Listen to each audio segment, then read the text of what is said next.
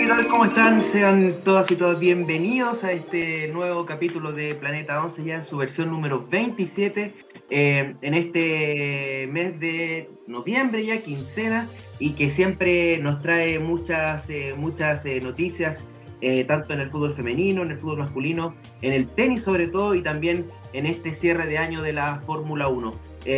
como siempre, Ana, ¿cómo está? Muy buenas tardes, porque hoy día estamos en edición especial más tempranito. Sí, hola Diego y a todos los que ya se unen en esta nueva transmisión de Planeta 11. Más temprano, eh, para entregar, más contenido también. Vamos a tener una sorpresa ahí en la segunda parte del programa para hablar de lo que fue la participación de los equipos chilenos Santiago Morning y Universidad de Chile en esta edición de Copa Libertadores que em, con suerte una semana alcanzamos a poder disfrutarlo del torneo que se está desarrollando en gran parte en Paraguay. Así es, y yo que me había tomado vacaciones por 20 días para verla entera, pero bueno, cosas que pasan. Eh, saludar a la gente que está en sintonía con nosotros eh, a través de radiohoy.cl y también a través del canal 154 de Zapping TV. Y si eres más tecnológico y no entiendo mucho eso, al Twitch, twitch.tv slash planeta 11 y también en la aplicación de Twitch para que eh, puedas eh, estar con nosotros, te puedas suscribir, nos puedas seguir y estar eh, atentos a todo lo que estamos haciendo, tanto en el ley también como este, este programa que va sí o sí todos los domingos. Ana, ¿te parece ya si comenzamos de lleno? Porque hay mucha, mucha, mucha información. Sí, empecemos y empecemos con la noticia del momento en el fútbol nacional y es que eh, ya sabíamos que habían tres equipos que habían descendido en nuestra primera división de fútbol profesional acá en Chile, pero necesitábamos que em, saber quién iban a ser los dos equipos que también iban a subir. Son los dos finalistas de este ascenso 2021 que hoy día también eh, se coronó a través de una infartante tanda de penal. Sí, eh, teníamos claros este, esta especie de torneo corto que se hacía entre 10 equipos divididos entre grupos, los cuales eh, iban a terminar con una liguilla que todavía no termina, eh, porque se tiene que jugar la final, pero que eh, las, dos, las dos finalistas ya iban a, a, lograr este ascenso a la primera división. Y claro, como tú señalabas, una liga donde en primera división descienden tres y ascienden dos, va a quedar con número impar el próximo año el campeonato de primera división. Y el día de ayer se jugó el primer partido en el estadio del Teniente Rancagua. Sí, un partido que, se esperaba también, que esperábamos buen fútbol, un partido que enfrentaba a O'Higgins versus Rangers, eh, un duelo que ya habíamos visto varias veces en esta primera dos vueltas. Recordar que era un campeonato corto, un campeonato lamentablemente bien improvisado, que no permitió que pudieran jugar eh, todos los equipos eh, en contra. Eran muy poquitos los partidos y eh, O'Higgins que se llevó una victoria, pero una victoria menos holgada de lo que ya habíamos visto antes. Claro, eh, de hecho sobre el final eh, pudo eh, marcar la diferencia el equipo de, de la sexta región, un O'Higgins que sufrió tras el empate de, Rangers la expulsión de una de sus figuras, como lo es de Tiare Parragués, y aún así con una menos logró el, triunfo el, equipo de la, región de Rancagua. 2 a 1 a Rangers para lograr este ascenso. Eh, esperado también, había mucha gente en el Teniente Rancagua, importante que la próxima temporada eh, O'Higgins pueda jugar en el Teniente porque lo hicieron todo el campeonato en el Monasterio Celeste, a excepción del partido de ayer. No hay que también, o sea, destaquemos que están jugando en el Teniente, pero quizá el próximo año completo ahí, con eh, transmisión también eh, a, cargo del, club local. Sí, y ojo también esta parte del análisis extra futbolístico que quizá uno no la debería comentar tanto, pero em, llama la atención. Son cosas positivas, por ejemplo, Higgins logra este ascenso y el club le otorgó eh, poleras especiales por el ascenso. poleras celebrando este gran triunfo, este gran logro de la temporada cosas que uno está acostumbrado en el fútbol masculino, pero que no se suele ver en el fútbol femenino. Menos en segunda división, donde se supone que están los equipos con menos recursos, con menos tiempo de, trabajo, considerando lo que fue pandemia. Así que se agradece lo que hace O'Higgins, que se anda comprometido con su rama femenina y esperemos que eso se mantenga ahora que las vamos a ver en primera división. Sí, así que interesante y muy buena plaza también, un bonito estadio para, para poder eh, ir y, ver eh, fútbol de primera división. Y eh, pasemos a lo que pasó el día de, hoy en el norte, en el complejo Las Rosas, que es el lugar donde entrena Coquimbo Unido, no jugaron en el Sánchez Rumoroso, para este, este partido de líderes del grupo norte y el grupo sur. Por una parte teníamos a Coquimbo Unido y eh, por eh, otra parte teníamos a Huachipato, que era un equipo que había estado invicto, que había eh, clasificado holgadamente en su grupo y que existía ya este choque para definir quién era la segunda finalista y también la segunda institución que iba a estar en primera división la próxima temporada.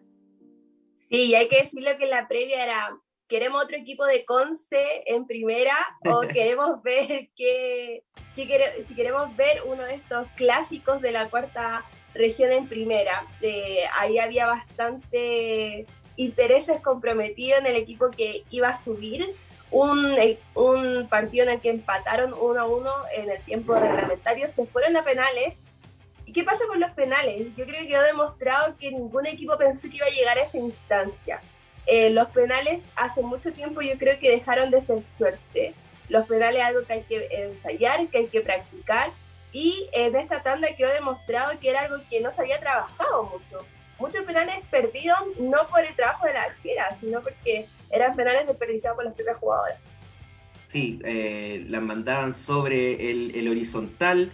Eh, y hay que decir algo también interesante. Guachipato en el primer tiempo tuvo un penal también en, el, para empatarlo y eh, también la mandó afuera. La, jugadora la, mandó por el, al, palo, al palo izquierdo de la portera de Coquimbo y ya en el segundo tiempo, a través de otro lanzamiento penal, logran el empate y se van a la definición a penales que a pesar de que se tiraron 5 y 5, terminó 2 a 1. Así de, Eso demuestra también que no estaba preparado claro, no, no, no se trabajaron este tipo de situaciones, cosas que claramente pueden pasar, como lo que ocurrió hoy en la cuarta región, pero el triunfo para las eh, para la gente que estaba pronosticando a favor del equipo de la octava región, Huachipato logró eh, también este segundo cupo y también eh, la final del ascenso femenino. ya engrosando la lista de eh, equipos del sur que van a disputar la próxima temporada del campeonato de primera división. Y ojalá sea un campeonato donde podamos ver que todos los equipos juegan contra todos. Es importante también considerando que es una zona donde ya está Fernández Vial, ya está Universidad de Concepción, que hicieron un muy buen, una muy buena temporada. Ambos clubes llegaron a cuartos de final.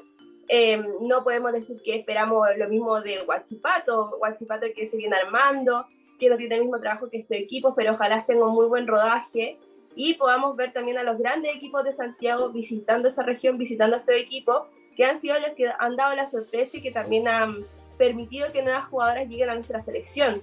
Eh, se nota que es una zona donde sí hay futbolistas, donde sí hay talento y eh, a mí me pone bastante feliz, me pone contenta saber que hay clubes que están apostando por eso, que están apostando por ese trabajo.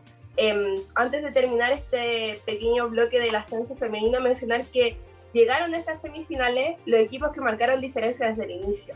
Em, no hubo sorpresas, eran estos cuatro equipos, lo dijimos desde la primera fecha por lo que vimos en la cancha, quienes iban a resolver quiénes iban a ser los dos equipos que iban a ascender.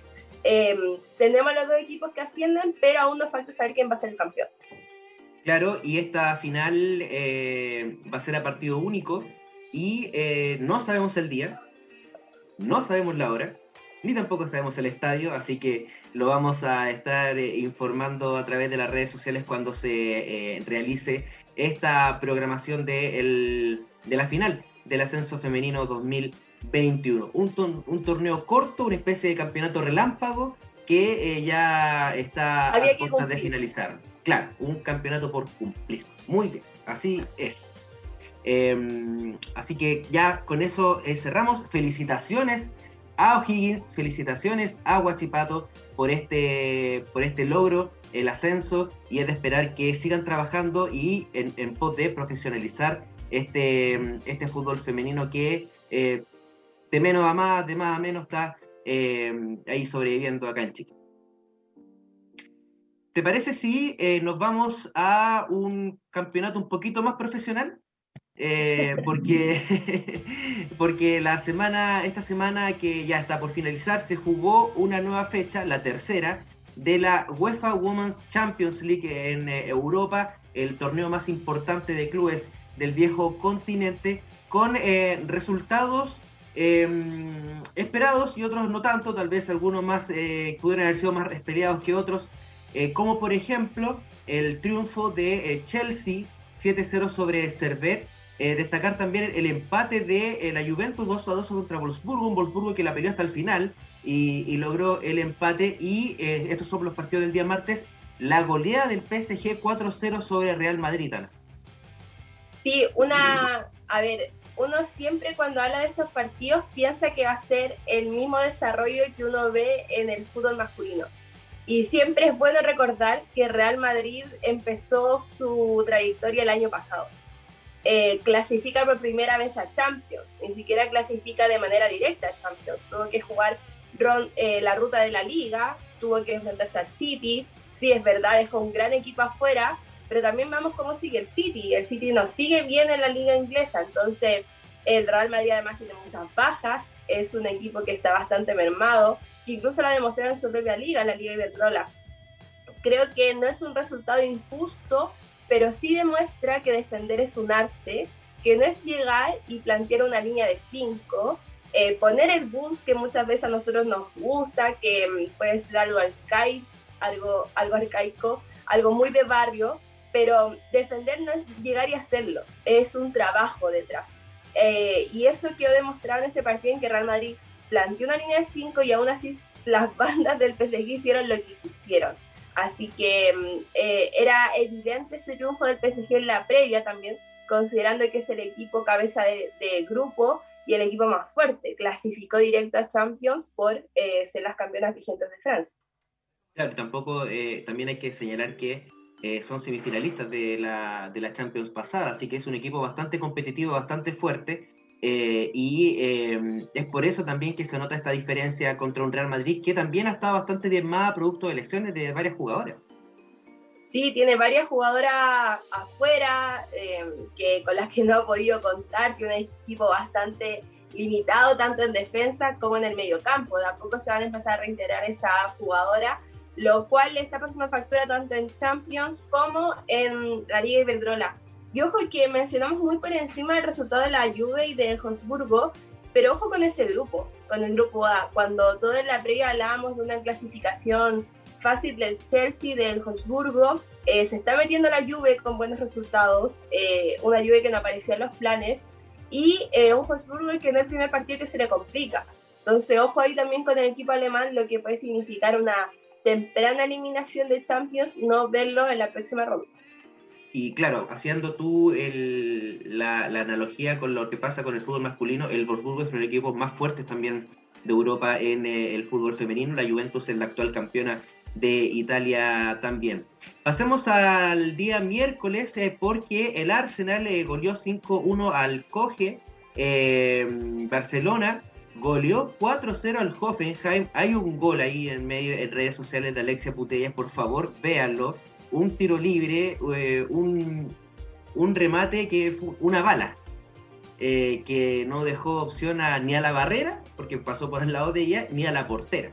Así que también ahí recomendar ver esa, ese, esos highlights de ese partido. El Haken eh, venció de, de, visita al Benfica 1-0 y tal vez el partido que nos importa el eh, Olympique de Lyon de eh, Tiane Edler venció por 2 a 1 a el siempre exigente Bayern Múnich. Yo creo que era el partido de la fecha también. Eh, Habían otros partidos que llamaban la atención, pero donde sabíamos cuál era el resultado, sabíamos que iban a existir victorias. Por ejemplo, el partido del Arsenal, el partido de Barcelona, pero lo que nos llamaba la atención de esos partidos era quizás que las visitas, los equipos contrarios, cómo se iban a plantear, qué tanto iban a complicar. A diferencia de lo que pasó con el Lyon y el Bayern Múnich, en el que no sabíamos tampoco quién iba a ser el equipo que iba a ganar. Porque para nosotros igual era mucho más interesante, porque iba a ser la gran prueba de juego de Neferkea, de Tiane Endler, eh, que sigue siendo la capitana del Olympique de Lyon, incluso en estos partidos de, de Champions. Un Olympique de Lyon que empezó perdiendo, estuvo bastante complicado y logró darlo vuelta y logró ese 2-1 que además lo em, permite que sigan manteniendo el liderato del grupo D.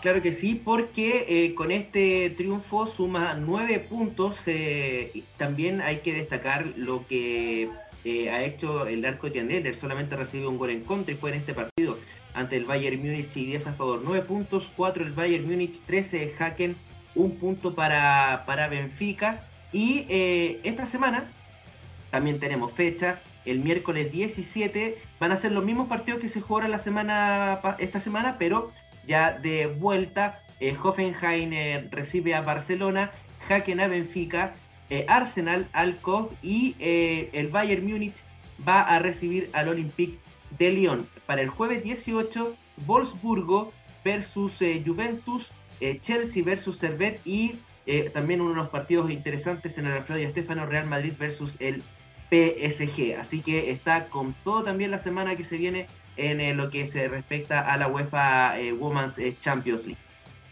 Sí, y respecto a lo que decíamos del, del Lyon que va a volver a enfrentar al Bayern Múnich, una victoria ya no solo lo clasifica a la próxima ronda, sino que asegura ese primer lugar, un primer lugar importante considerando que evita segundos lugares que pueden ser rivales bastante incómodos. Eh, ya empieza a entrar en la parte importante del Champions, donde empiezan a jugar los equipos que están armados y están focalizados mentalmente para llegar a la final. Y empieza a cerrar los partidos de local, que es súper interesante, es súper importante también en estas eh, llaves de ida y vuelta. Em, seguimos en el extranjero, pero ahora em, enfocados en, lo que ah, fueron las actuaciones de nuestras jugadoras eh, chilenas en eh, las ligas em, españolas sobre todo, porque eh, hoy ocurrió un incidente bastante, bastante, bastante grave em, respecto del Rayo Vallecano, que de hecho se de paso cayó de local 2-0 ante el Atlético de Bilbao. Eh, Yanara Edo jugó el primer tiempo, fue titular, y Camila Sáez fue sustituida por lesión a los 62 eh, minutos. Em, ¿Qué ocurrió? la prensa española marca eh, comentó la, situación de que eh, Camila Sáez tuvo un choque con una jugadora del Atlético de Bilbao, una jugada de fútbol, donde eh, salió bastante contusa la, jugadora nacional. ¿Y qué pasó? Que el Rayo Vallecano no tenía cuerpo médico. Y es una situación que se ha denunciado incluso por parte de la misma jugadora desde hace tiempo. No, no es una denuncia que se hizo ayer, que se hizo hoy por la situación de la defensa chilena eh, es un comunicado de hace semanas donde las jugadoras denuncian la precarización en la que se encuentran, un abandono total por parte de Rayo que incluso a las jugadoras extranjeras dejó de pagarle los subarriendos correspondientes, no tienen la casa que está comprometida en sus contratos, no tienen un cuerpo médico que la asista. Camila Sáez eh, el día de hoy fue eh, revisada por el cuerpo médico del conjunto rival y es más, al momento de estar en la banca, fueron sus propias compañeras quienes trataron de ayudarla. Camila, por sus propios medios, tuvo que ir al hospital. En el hospital está ingresada, eh, se va a mantener ahí. Y se va a mantener ahí porque tiene puntos y se sigue encontrando mareada. Todavía no hay comunicación por parte de Rayo, no hay un comunicado oficial tampoco señalando cuál es el alcance de los problemas de Camila Sáenz.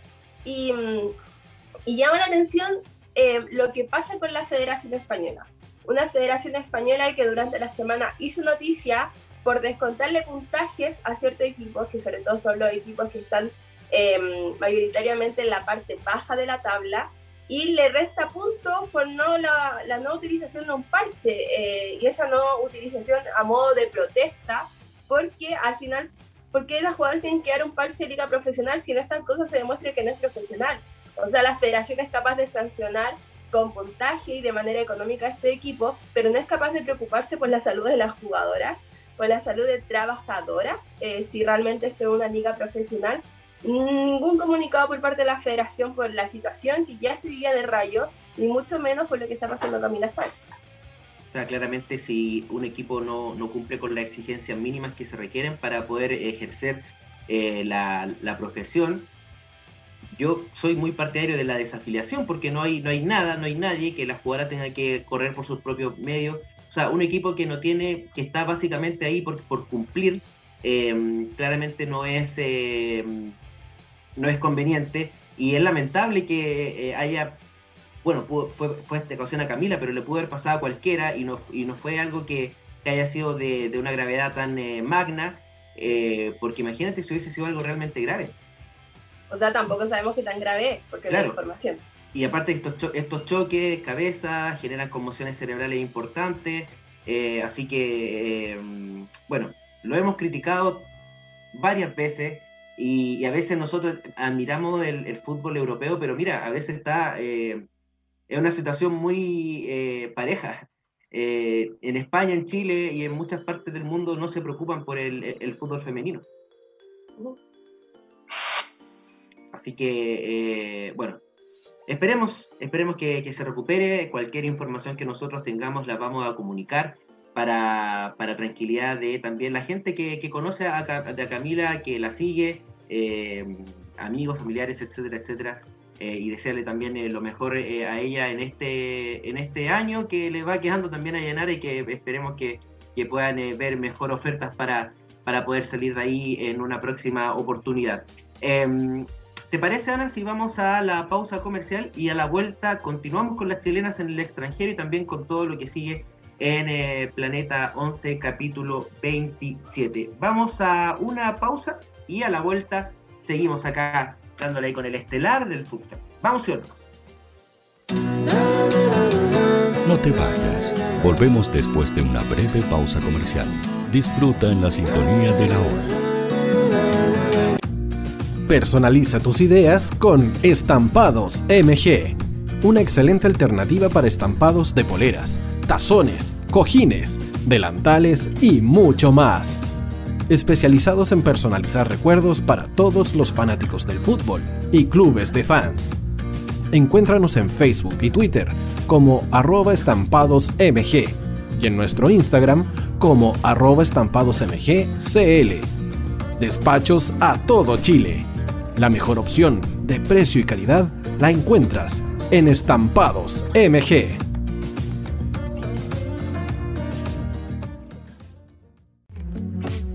Estudio Jurídico Global Use.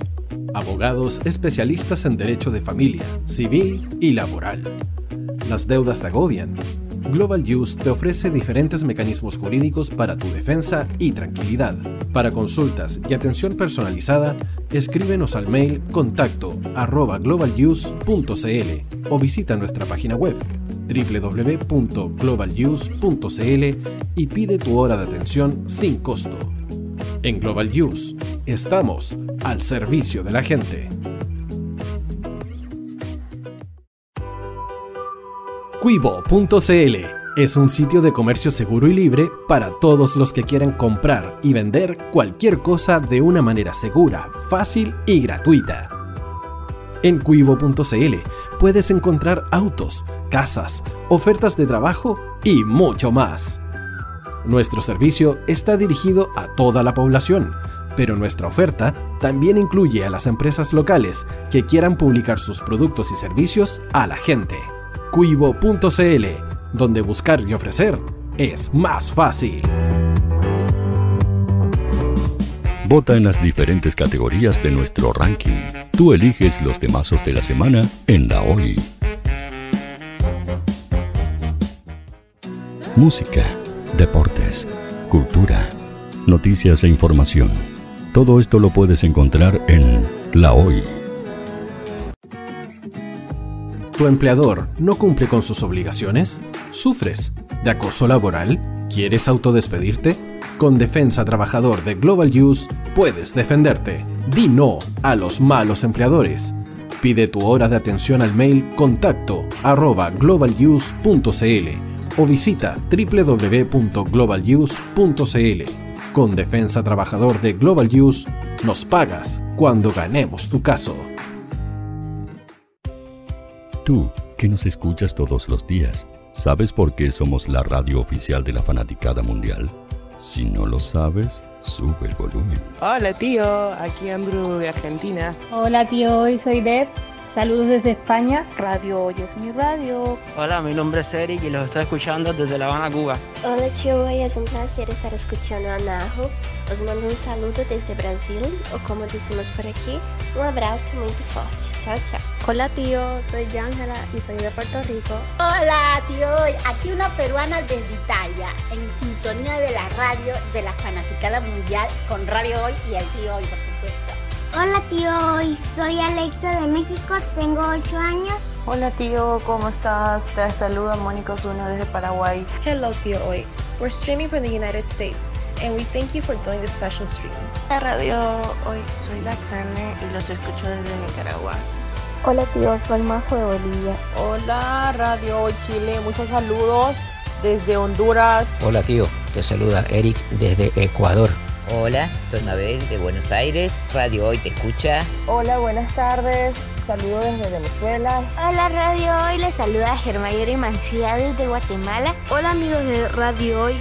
Tío Hoy, tío Hoy, tío Hoy. Para Chile, América y el mundo, Radio Hoy. La radio oficial de la fanaticada mundial. Atención hinchas del fútbol.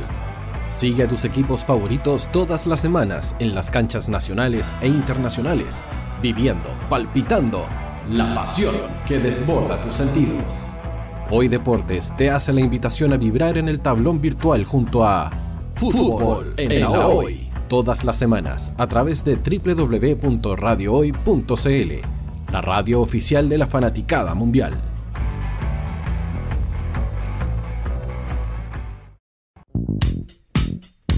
¿Quieres que tu marca llegue a miles de personas? ¿Buscas hacer crecer tu negocio? Envíanos un mail a radio@radiohoy.cl y sé parte de nuestra parrilla programática. Únete al equipo de auspiciadores de la Hoy. Los fans de Chile y el mundo nos prefieren. ¿Y tú qué esperas para seguirnos? Síguenos en Twitter como arroba Radio Facebook La Radio Hoy, Instagram arroba Radio porque somos la radio oficial de la fanaticada mundial. Radio Hoy es una empresa Hoy Comunicaciones. Visítanos en www.hoycomunicaciones.cl.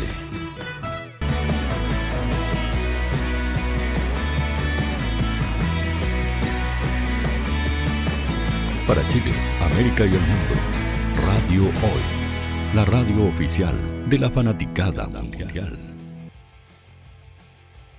Estamos ya de regreso en el Planeta 11. Recuerden que nos pueden seguir a través de el Twitter y Instagram eh, arroba planeta 11-bajo. No te volvieron la cuenta. Qué felicidad. Qué felicidad más grande. Eh, queremos saludar a la gente que está en el Twitch. Eh, saludos a Cotimeriño, a Carla Andrea, dice, ouch, los equipos chilenos. Más ratito, más ratito vamos a hablar de eso. Y eh, Flip 2006 dice, el experto preguntó quién es... Eh, ah, que para quién es el título este año, si acaso Hamilton, Hamilton o eh, Verstappen, pero eso lo vamos a hablar aquí más ratito, más ratito. Más ratito.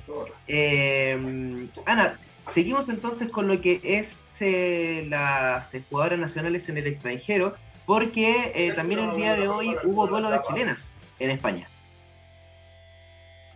Sí, hubo duelo de chilenas. Diego, eh, recordad que estábamos hablando de recién de la Cami que estuve revisando y todavía no hay información eh, oficial sobre su estado, lamentablemente, así que vamos a estar esperando lo que pasa en el transcurso de las horas. Y ese duelo de chilenas es el Villarreal, que enfrentaba al Sevilla, un Villarreal que también llegaba con esta sanción de puntos que estuvimos comentando. Fueron seis puntos lo que le quitó la Federación Española al Villarreal que incluso los dejaba con menos dos, pero en la tabla oficial aparecen con cero puntos, así que no sabemos si en caso de existir un triunfo en las próximas fechas va a ser ahí recién descontado el puntaje. Un Villarreal que de local cayó 2-3 ante el Sevilla, una Francisca Lara que ya eh, sigue siendo titular, jugó solo hasta los 85 minutos y recibió tarjeta amarilla.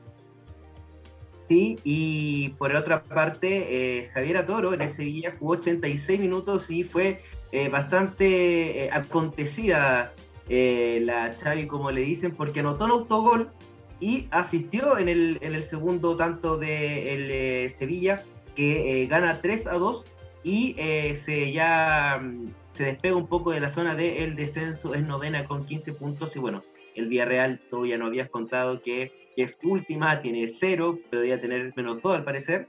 Em, le dijeron quitar seis puntos y vamos a ver qué pasa con esa resolución eh, más eh, adelante. En otros resultados, el Sporting de Gijón, em, dos Español 3, con Naya de López jugando todo el partido para el cuadro de eh, Catalán. El Español es cuarta en la zona norte de Reto Iberdrola. Y en la Serie B de Italia, Estivali Monti de Oca ingresó a los 73 minutos en la derrota de el Cesena por 6 a 3 ante Corte Franca y eh, con esto Cesena es sexta en eh, la Serie B con 12 puntos, se jugó a la fecha 8 donde solamente asciende un solo equipo a la Liga de Honor. Así que ese es em, lo que ha pasado. Ah, se nos dio algo muy importante que acabo de terminar. La goleada de, del Olympique de Lyon 6-1 sobre PSG, Ana el clásico francés que además tenía mm, un morbo extra futbolístico eh, por la situación que se vio en las redes sociales en la semana, una situación que lamentablemente se, se habló mucho y cuando mm, se tomaron las decisiones finales nadie lo comunicó. Quedó esa mancha, nadie se hace responsable y además está el hecho de que... Em, parece que los medios chilenos, sobre todo en la televisión, esta semana se habló más del PSG femenino eh, que durante los cuatro años de estadía de Ken Fue increíble, me llamó bastante la atención. Ojalá siempre hablaran de los equipos eh, femeninos y no solo cuando pasan este tipo de cosas. Eh, un partido donde además marcó el regreso al gol de, de nuestra querida Ada Herber, que, que estuvo bastante tiempo fuera lesionada casi dos años, ya había vuelto a jugar, pero no había podido marcar, hoy día marcó un doblete y lamentablemente llega el gol del PSG, pero con una muy mala salida de nuestra arquera Tiana Sí, pero eh, de todas maneras eh, marca bastante diferencia, son las, 12, son las 12 escuadras más importantes de, Francia y marca mucha diferencia, a pesar de que el PSG jugó gran parte del partido con una menos. Eh, importante triunfo. Claro, de hecho sí. Eh, marca gran diferencia también sobre em, quién podría ser la nueva campeona de la liga francesa y el Lyon va con todo. Eh, uy, aquí va a venir de nuevo ese comentario quizás pesimista, pero nunca pensé que este PSG eh, iba a pelear el campeonato esta temporada. Fueron muchas jugadoras. Sí, también llegaron incorporaciones, tampoco es que sea un mal equipo, o sea, tampoco lo está pasando mal en Champions en la fase de grupo, pero eh, tampoco es que sea un equipo que le pueda competir esta temporada al Lyon, por lo menos en la competencia en la liga, quizás la Copa, vaya uno a saber, pero mm, no lo veo como una etapa de transición para el PSG. Así es. Eh, veremos ahí con el paso del tiempo lo que esté ocurriendo con eh, los eh, distintas eh, chilenas y sobre todo con Tiane, que es capitana del Olympique de Lyon, así que orgullosísimos como siempre de sus actuaciones y de sus declaraciones cometido lo que es. Es una tremenda, tremenda, tremenda jugadora de nuestro país. Y hablando sobre eso, tenemos información sobre la selección chilena femenina que eh, entre el 25 y de noviembre y el 1 de diciembre, un poquito más, que menos de 10 días, van a mm, eh, jugar el torneo internacional de fútbol femenino en Manaus, en Brasil, un cuadrangular que también tiene como invitadas a Venezuela, India y por supuesto las locales Brasil. Sí, un cuadrangular que viene ya a finales de año, em, un cuadrangular que por lo menos en Brasil va a permitir ver el retiro oficial de la selección de Formiga, una leyenda del fútbol. Y ya más de la parte futbolística y sobre todo para Chile, va a permitir que vea eh, cómo se va a enfrentar a Brasil, que sabemos que es el gran candidato a la Copa América, y también cómo se va a enfrentar a Venezuela. Eh, lo hemos conversado en la previa, Venezuela es una selección que se viene armando, es una selección que va a pelear por entrar eh, quizá en algunos grupos de repechaje al Mundial, pero también sirve para ver cuál es el nivel de Chile. La última fecha FIFA nos dejó bastante preocupados lo que fue el rendimiento de la selección con estos resultados negativos ante Colombia, la fecha anterior también los mismos resultados ante Uruguay. Entonces creo que es un buen parámetro para saber en qué está Chile. Ahora, ¿cuál es el problema que se tiene? Ojo con la fecha. El último partido es el primero de diciembre. Hay una final del Campeonato Nacional el día 8 y algunos comentarios ya plantean el hecho de que tanto la Universidad de Chile como Santiago Morning están pidiéndole a la selección que no nomina a sus jugadoras. Entonces, estos son partidos de clase A son partidos que van a influir en el ranking FIFA. Eh, yo sé que hay que darle oportunidad a las nuevas generaciones, es lo que nosotros también estamos pidiendo, el recambio, pero son varias jugadoras de, de esta parte medular que quizás no estarían consideradas para ese cuadrangular. Sería interesante también eh, ver eh, nuevas caras para esto, que finalmente es lo que se necesita, ¿no? Tener que otras jugadoras puedan demostrar y ver si tienen las condiciones como para poder en representar a la selección en los partidos clase A, porque los partidos de entrenamiento a puerta cerrada sí han, jugado em, eh, jugadoras, para la redundancia, que no eh, suelen participar en los 11 de los partidos que son de esta categoría. Eh, así que va a ser súper interesante, va a ser súper importante también la nómina que, que dé eh, José Letelier. Ojo que Brasil hace una semana ya dio la nómina, una o dos semanas atrás ya dio la nómina. Eh, y la directora técnica de la selección brasilera eh, va a Paraguay para ver a Ferroviaria y eh, Corinthians en la Copa en la Copa Libertadores femenina. Así que importante también el compromiso que tiene la selección brasilera para con su rama femenina. 25 de Igual va porque hay equipos brasileños. sí, no, claro. Es que, claro, por eso, a ver jugadoras. Sí, no, no, no va porque quiere ir a verlo, no, no, va porque va. Sí, y en todo caso yo encuentro que por lo menos acá en Chile no se da ese hecho de que eh, sea tan pronto la nómina, como que estamos acostumbrados a ver la nómina una semana antes como del viaje, entonces no, no lo encuentro eh, tan relevante. Bueno, entendiendo que no están jugando, podría ser importante hacer una nómina de jugadoras locales que, empiecen a practicar desde Quizá, quizá está esperando ver si lleva a alguien del ascenso que puede llamarle la atención. Puede ser. Bueno, ahí vamos, vamos a ver. Difícil local todo. Chile-Venezuela 25 de noviembre, Chile-India 28 de noviembre y Chile-Brasil 1 de diciembre. Todos estos partidos se van a jugar en la arena de Amazonía.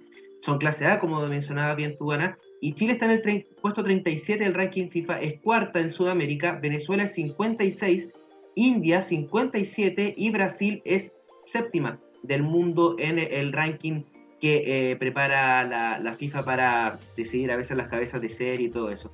Así que importantísimo lo que pueda eh, venir para nuestras eh, seleccionadas y obviamente de ser lo mejor y vamos a estar ahí obviamente atentos a todo lo que pueda pasar con la nómina y todos los pormenores. pasemos rápidamente a lo que es la roja masculina porque este día martes se va a jugar un partido trascendental por los puntos ante Ecuador y que nos tiene todos bien eh, eh, entusiasmados luego del triunfo ante Paraguay en Defensores de Chaco. Un triunfo importante el que se consiguió de visita ante Paraguay, pero un triunfo que no vale nada si no se rectifican esos tres puntos con una victoria ante Ecuador en San Carlos de Apoquindo el día martes. Ojo que Ecuador em, viene fuerte también. Eh, uno del, está tercero en la clasificación, marca un poco de diferencia con Chile en puntos, eh, considerando que Chile en estos momentos está cuarto. Y ojo también que se dieron resultados para que Chile esté cuarto. Em, no solo bastaba con ganar los partidos correspondientes, estas tres victorias consecutivas, sino también el mal momento de Uruguay, el mal momento de Paraguay, eh, cómo se está complicando Colombia, una Colombia que está bastante criticada, el trabajo de Reinaldo Rueda. Entonces, son factores que no son regulares, que son bastante irregulares. Quizá Uruguay se recupera el próximo año, recordar que esta es la última fecha FIFA del año. Em, así que a no a que no se nos suba tanto la esperanza a la cabeza, los humos, y creemos que ya estamos clasificados, que es un cuarto lugar que no vamos a soltar. Una derrota, un empate, tira por la borda todo lo que se hizo en Paraguay. Sí, te baja absolutamente porque hay tres equipos que tienen el mismo puntaje y Chile solamente es cuarto por la diferencia.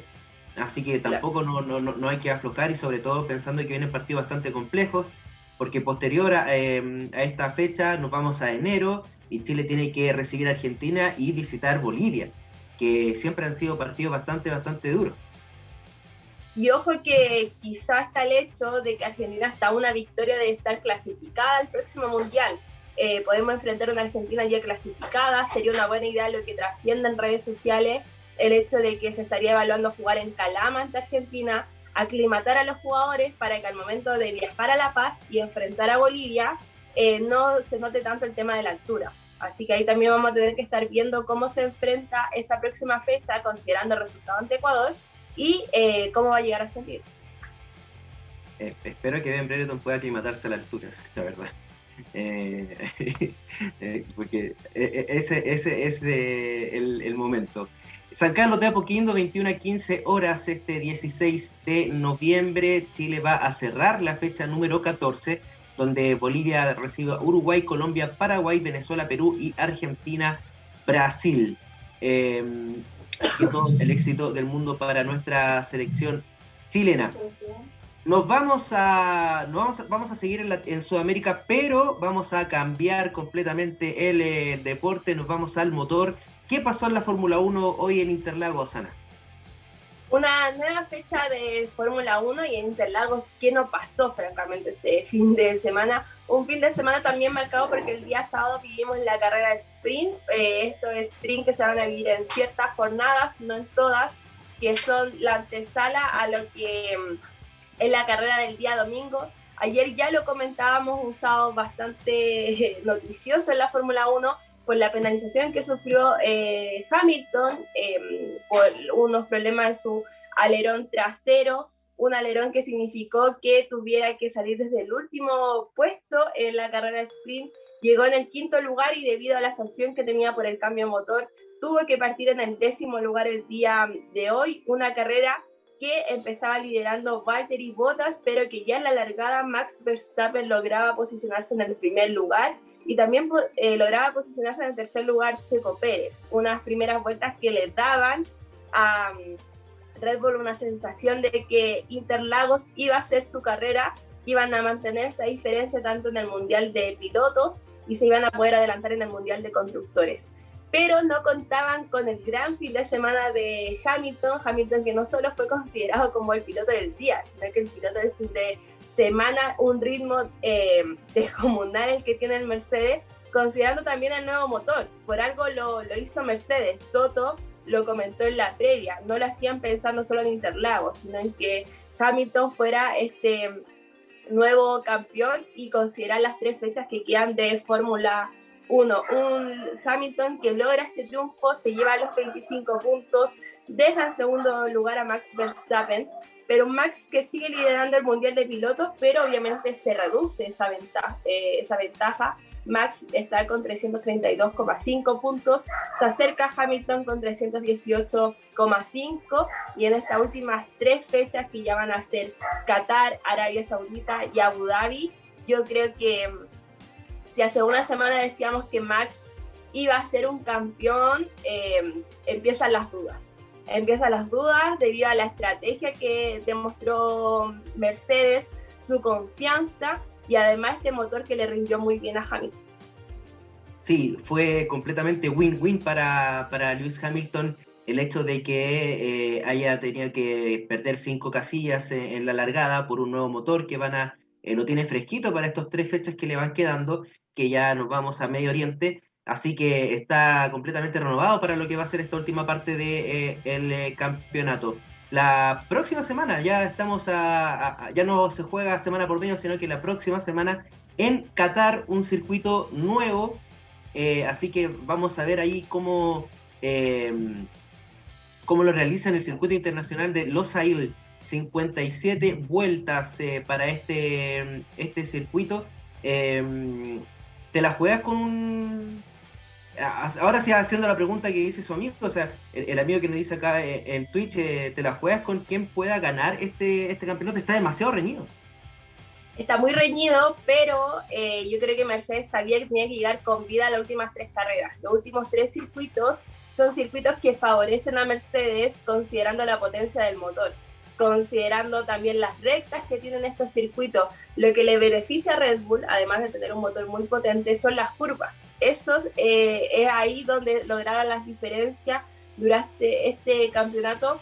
Yo creo que puede ser lamentablemente quizás para el, el, deporte, eh, la sorpresa podría ser que el campeonato no se le lleve Max y se mantengan Mercedes y se mantengan las manos de Hamilton. Eso estaremos ahí al, a lo que pueda suceder. Ojo que también hay un circuito callejero en, en Jeddah eh, después de, de, Qatar, así que son también circuitos nuevos. Eh, esperar ahí la emoción del mundo motor que está cada día, cada día más entretenido. De verdad que la serie de Netflix ayudó mucho, mucho, mucho a que tuviera más adherentes eh, a, este, a, este, a este circo del motor. Sí, también la batalla Max y Hamilton. Hace cuánto tiempo no se veían dos pilotos que realmente marcan la diferencia. Ellos juegan en otra liga. Quedó demostrado hoy día cuando pasa la línea Hamilton, pasa eh, Max, cuántos segundos tuvieron que pasar para que, por ejemplo, la carrera sprint y el día de hoy llegara al tercer lugar, 15, 18 segundos. Entonces, eso también llama mucho la atención y se ha, quedado demostrado, donde hay circuitos donde todos apoyan a Max y circuitos donde todos apoyan a Hamilton, por ejemplo, el día de hoy. Sí, y muchos decían que habían ahí como eh, Hamilton había comprado al público con este casco en homenaje a Ayrton Senna, eh, con la bandera de Brasil. no, el, es así nomás, es así. Em, Fórmula 1 entonces, eh, con eso estamos listos. Este, este circuito de Interlagos, eh, siempre muy apasionante. Ahora nos vamos a eh, Medio Oriente. Y em, nos quedamos acá todavía en Sudamérica, pero en el tenis, porque esta semana se realizó, se jugó el campeonato ITFW 60 de Santiago. Sí, se desarrolló en el Club Palestino, un club palestino donde podíamos ver tanto a, la Pantera, a Bárbara Seguer, como a Bárbara eh, Gatica en singles, en dobles. Lamentablemente, eh, ninguna de las dos eh, pudo campeonar en ninguno de los dos, en ninguna de las dos competencias, pero sí Seguer, la Pantera, logró subirse en una de ellas, al podio. Sí, sí, fue finalista en la competencia de dobles cayó, de hecho, lamentablemente se tuvo que enfrentar Seguel contra, contra Gatica, ganó la Pantera y en la final jugada el día viernes cae por parciales de 6-1 y 6-3 ante Hartono y un nombre incomprobable, Alejandra Mulia, australiana, junto con su pareja Gerlach, la, la Pantera eh, y la final eh, se jugó el día sábado, eh, acá en el, día de ayer en el, en el club palestino, con triunfo de la húngara Bondar 6-2-6-3 sobre la paraguaya Verónica CPD. Así que interesante también lo, lo, ocurrido. Hubieron muchas chilenas en el main draw y eso es muy interesante. Estuvo Astete, estuvo La Braña, estuvo Ivana Martínez. Así que interesante, interesante lo que está sucediendo con estas giras sudamericanas que se están haciendo para que tengan más oportunidades también las tenistas locales de poder eh, demostrar eh, sus capacidades y, sumar puntos para esta eh, la WTA o la, o la ITF. Em, sí, importante también que no solo se está haciendo en el tenis femenino, sino que también en el tenis masculino. Eso permite que también se desarrollen los talentos de la región, que tienen muchas menos oportunidades que los talentos de otros continentes. Absolutamente de acuerdo. ¿Y quién hizo historia em, el día de hoy a las 1.20 de la madrugada aproximadamente? Fue eh, Alexa Guarachi, quien está jugando el Masters, la WTA Finals, que se está jugando en Guadalajara, México. Venció a eh, Sara Fishman y Juliana Olmos, local, mexicana y NGT, por eso el horario también, el partido de fondo. Em, gana por 0 a 6, cae en el primer set 6 a 0. Eh, en 20 minutos, o sea, fue aplastante lo que hicieron la, canadiense y la mexicana, pero se repone eh, Guarachi con Krashek 6-3 y 11-9 para este primer eh, triunfo de una chilena en un Masters, así que haciendo historia y ojo al dato, es el primer triunfo de una compatriota nacional después de Fernando González en el año 2007 cuando venció a Roger Federer en un partido icónico que todavía se, recuerda con eh, mucha emoción. Sí, y con emoción y vuelve ese sentimiento quizás de rabia, la mala suerte que tuvo Fernando González en ese torneo después de ganarle a Roger Federer, que no pudo ganarlo el torneo finalmente. Pero muy importante lo que mm, hace Alexa, eh, que vuelve a darle un triunfo importante también al país en un torneo que tú ya lo mencionabas, no habíamos tenido participación y además que eh, le hace muy bien al tenis nacional, eh, que siga la presencia chilena en el tenis femenino mundial. Así que para siga conquistando nuevos triunfos importantes en lo que viene en la próxima temporada. Claro que sí, el día 15, es decir, mañana, 18.30 horas de nuestro país, va a cerrar la fase de grupos ante la dupla eh, compuesta por Crazy Kova y Sinia Kova, que ganar, han ganado sus dos partidos. Así que debe ganar para poder avanzar a las semifinales de esta eh, eh, Master que se está jugando en México. interesante, importante lo que está sucediendo con Alexa Guarachi y también el campeonato que obtuvo Bastián Maya en eh, Turquía venció por 6-0 y 6-1 a César Cretú. Es el tercer título ya de Bastián Maya en esta temporada y es eh, el duodécimo ya en su carrera. Va a ascender cerca de 10 puestos y va a estar dentro de los 530 mejores del mundo ya para a, partir del día de eh, mañana. Bastante interesante lo que está ocurriendo con las, eh, los tenistas eh, chilenos eh, y, las tenistas chilenas también, porque ahora se viene el Challenger de Uruguay, ahí donde van a competir los, los nacionales. Sí, un nuevo Challenger que no es el último de la temporada, a pesar de que ya tenemos algunos tenistas que están dando por cerrada este 2021, como era nuestra raqueta número uno, Cristian Garín que además tiene cambio de entrenador, todavía queda un poquito de este 2021 para otros tenistas que van a seguir en esa lucha por escalar tanto en el ranking como esa lucha tan interesante que estamos viendo eh, por la raqueta número 2 del tenis nacional masculino. Em, último challenger donde pueden dar esos puntos vitales em, para seguir eh, este ranking liderado por Cristian Garín viene Campinas y luego Brasilia, dos challengers en eh, Brasil para los eh, hombres y Bárbara Gatica va a Montevideo. Así que con eso em, nos quedamos eh, y vamos a estar siguiendo el andar de los tenistas y las tenistas chilenas. Ana, ¿te parece si vamos al corte? Porque la vuelta vamos con em, la sorpresa que tenemos preparada para todos la gente que nos está viendo el día de hoy en Planeta 11 una sorpresa que no sé si es tan agradable el tema que vamos a hablar, pero sí, una sorpresa. Vamos al, corte y volvemos. Eso, vamos. No te vayas. Volvemos después de una breve pausa comercial. Disfruta en la sintonía de la hora. Personaliza tus ideas con Estampados MG. Una excelente alternativa para estampados de poleras, tazones, cojines, delantales y mucho más.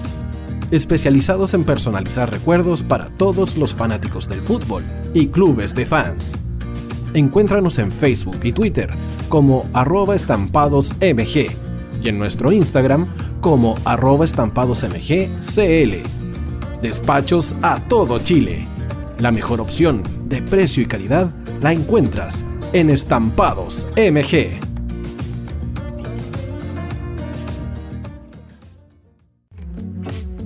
Estudio Jurídico Global Use.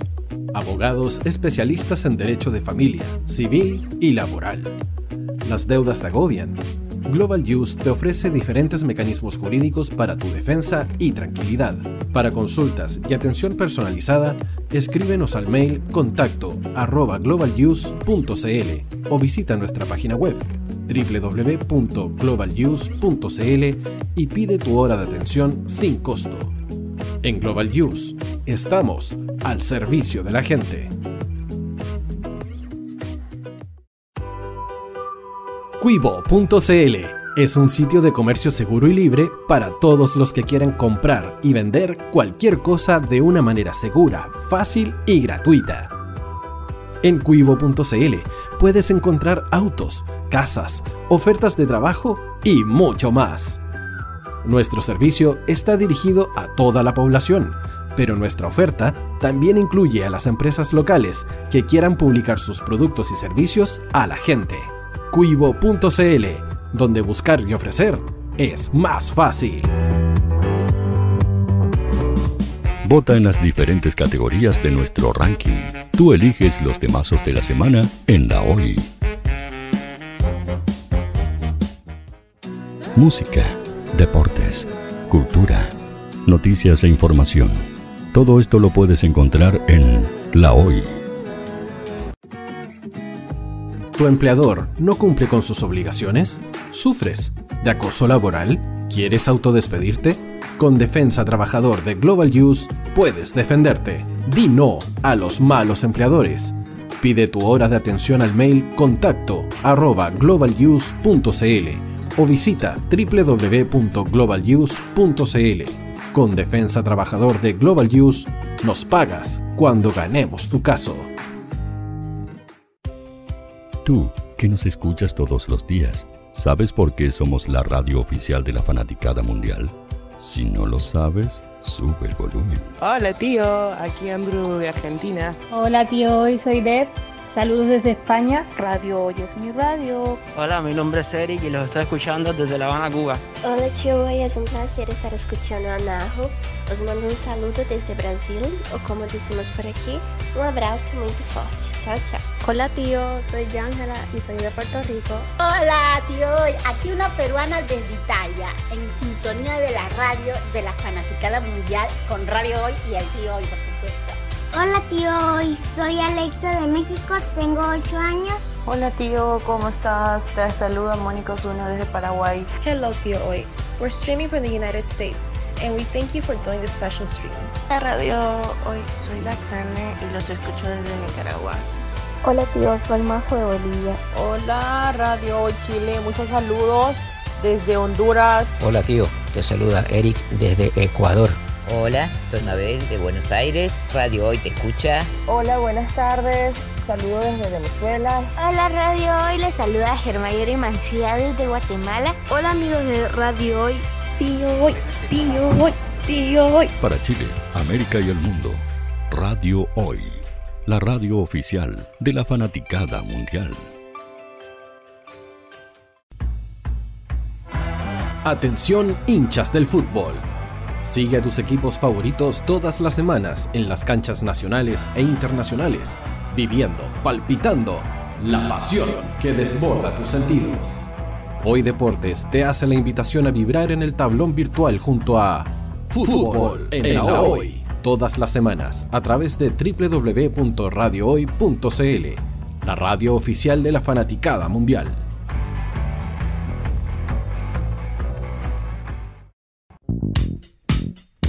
¿Quieres que tu marca llegue a miles de personas? ¿Buscas hacer crecer tu negocio? Envíanos un mail a radio@radiohoy.cl y sé parte de nuestra parrilla programática. Únete al equipo de auspiciadores de la Hoy. Los fans de Chile y el mundo nos prefieren. ¿Y tú qué esperas para seguirnos? Síguenos en Twitter como arroba Radio Facebook La Radio Hoy, Instagram arroba Radio porque somos la radio oficial de la fanaticada mundial. Radio Hoy es una empresa Hoy Comunicaciones. Visítanos en www.hoycomunicaciones.cl.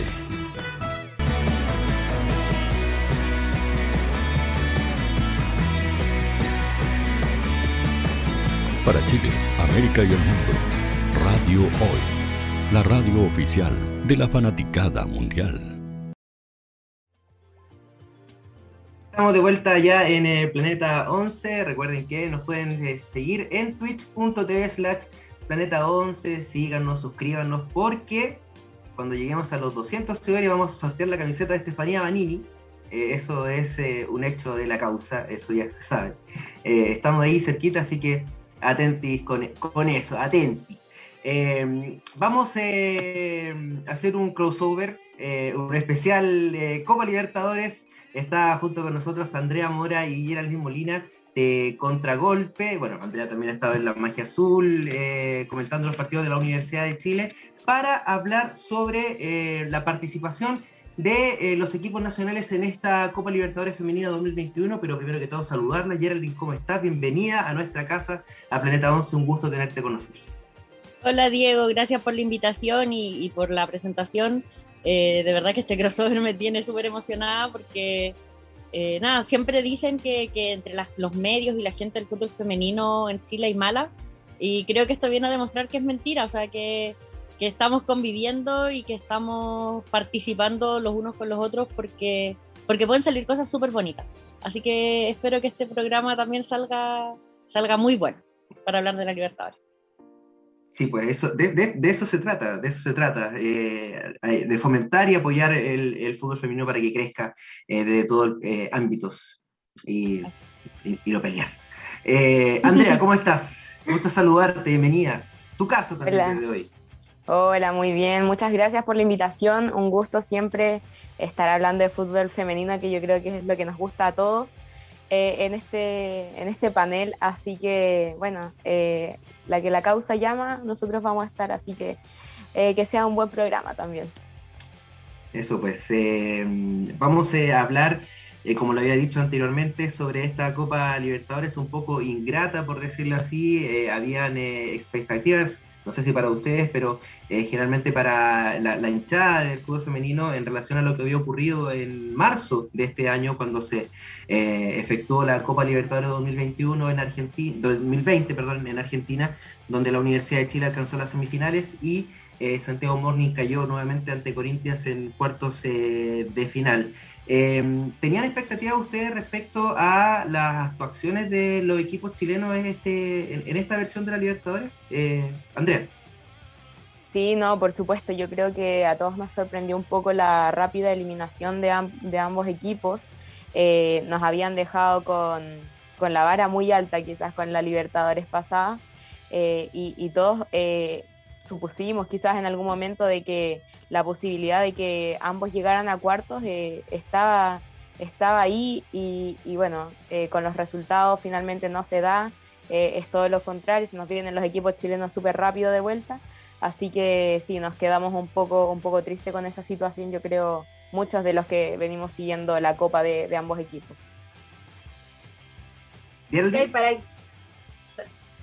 no, en verdad, en verdad estoy de acuerdo. Creo que las expectativas, hasta la NFP las tenía, considerando que planificó la final como para tres semanas más. Eh, o sea, hay que tener en cuenta que todos pensaban que la U iba, iba a incluso igualar o quizás mejorar su participación respecto a la Copa pasada. Eh, que el Chago ya por fin iba a poder pasar de los cuartos de final que, que se quedó atrapado en la 2019 y en la 2020. Pero, pero fue una copa súper ingrata para los chilenos. O sea, creo que eh, hubo una cuota de todo, o sea, tanto de quizás falta de fútbol, pero también de mala suerte. O sea, creo que se, conjugaron todas las cosas malas que se podían conjugar y nada resultó. Eso. Y hablando un poquito de eso, em, partiendo con nuestro primer representante, el Chile 1, Santiago Monin, que es nuestro tricampeón actual, que, a ver, todos sabemos que María Pri no lleva tanto tiempo en Santiago Morning, que incluso cuando llegó y fue presentada el tema de conversación era, ¿alcanzará a trabajar para lo que quiere preparar y lo que se quiere ver en Copa Libertadores? Em, vamos con la pregunta incómoda de uno. ¿Es un fracaso lo que pasó con Santiago Morning? Por lo menos llegar al tercer partido sin eh, chances, o jugar el tercer partido estando eliminado. Yo creo que no hay que tenerle miedo a la palabra fracaso. O sea, creo que eh, fracasar es también parte de, de, la vida humana en todos sus ámbitos. O sea, creo que el que dice que nunca ha fracasado en un ámbito de su vida está mintiendo. O sea, es imposible que no lo haya hecho. Eh, y sí, o sea, yo creo que es un fracaso. Santiago Morning invirtió, trajo jugadoras, eh, se reforzó un montón durante el año, eh, compone, es casi la mitad de la selección nacional. el único equipo igual con contrato, con, con, sí, con contrato prácticamente completo el plantel. trajo a una DT, pero de talla mundial. O sea, Manchester United también estaba sondeando a María Pri cuando la presentaron en Santiago Morning.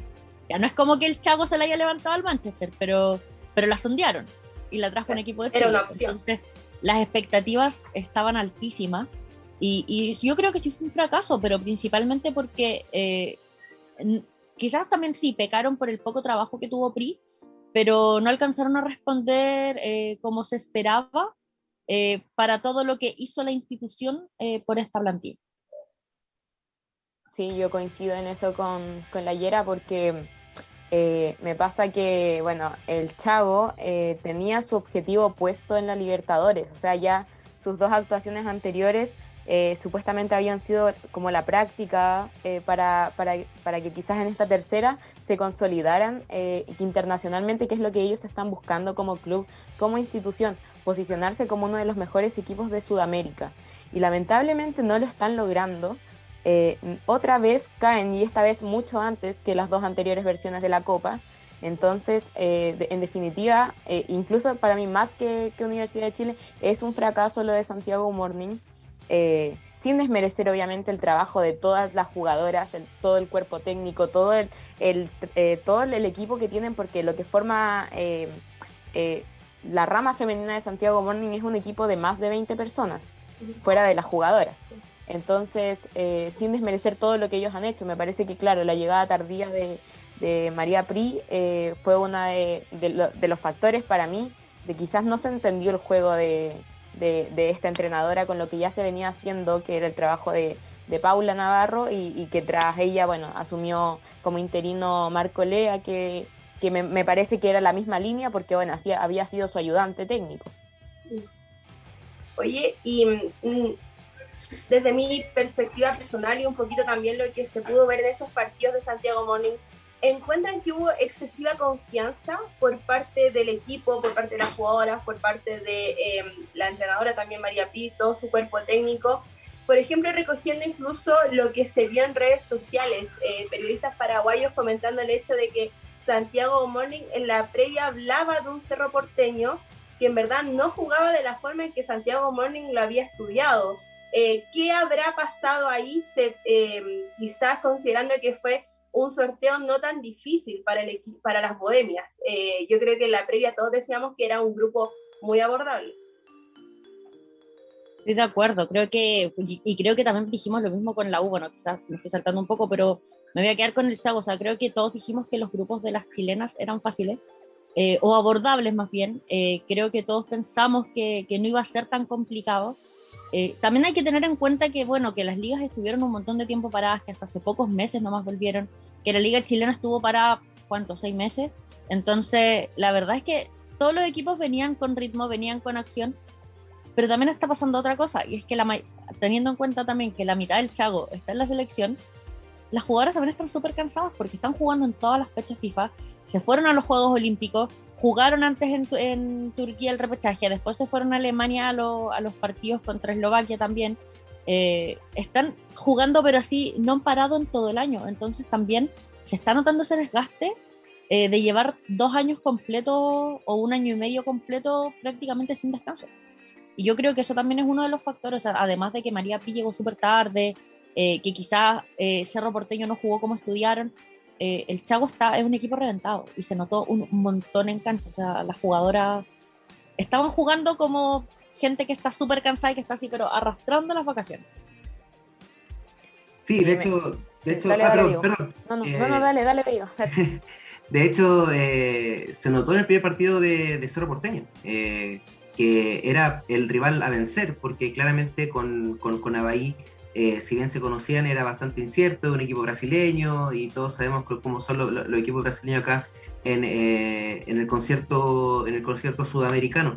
Y, sobre eso también creen que, que les pesó un poco eh, el hecho de jugar en, en Paraguay ah, con mucho calor, mucha humedad y también en un estado, en un, en un, campo de juego, diría yo, bastante, bastante deplorable. O sea, no, no, no habían condiciones para que fuera un recinto de Copa Libertadores.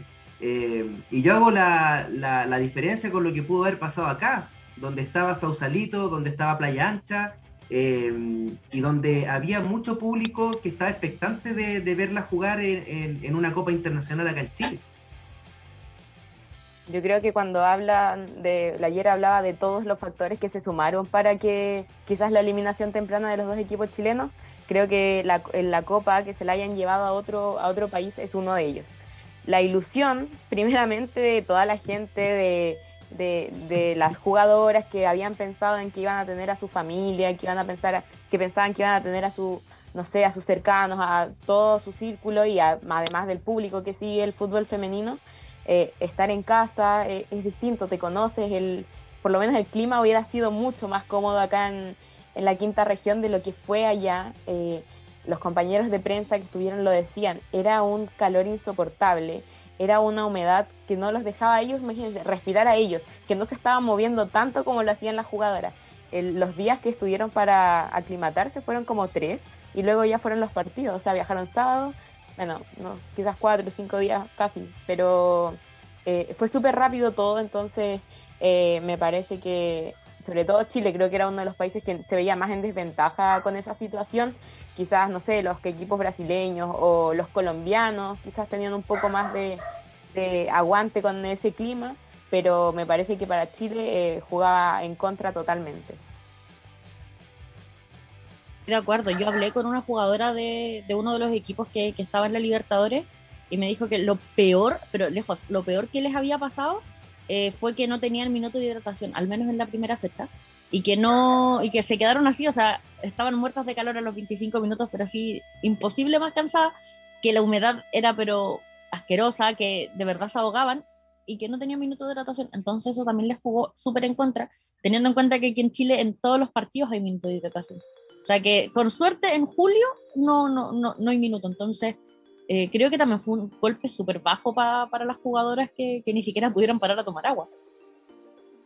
Oye, dentro de esos mismos factores eh, extra futbolísticos que afectan, obviamente, eh, mencionábamos antes el hecho de que quizás, por ejemplo, Santiago Morning, muchas jugadoras de la flexión tienen mucha sobrecarga, están muy agotadas, pero ¿qué pasa con, con, equipos, por ejemplo, en que uno decía, los equipos chilenos están compitiendo hace rato.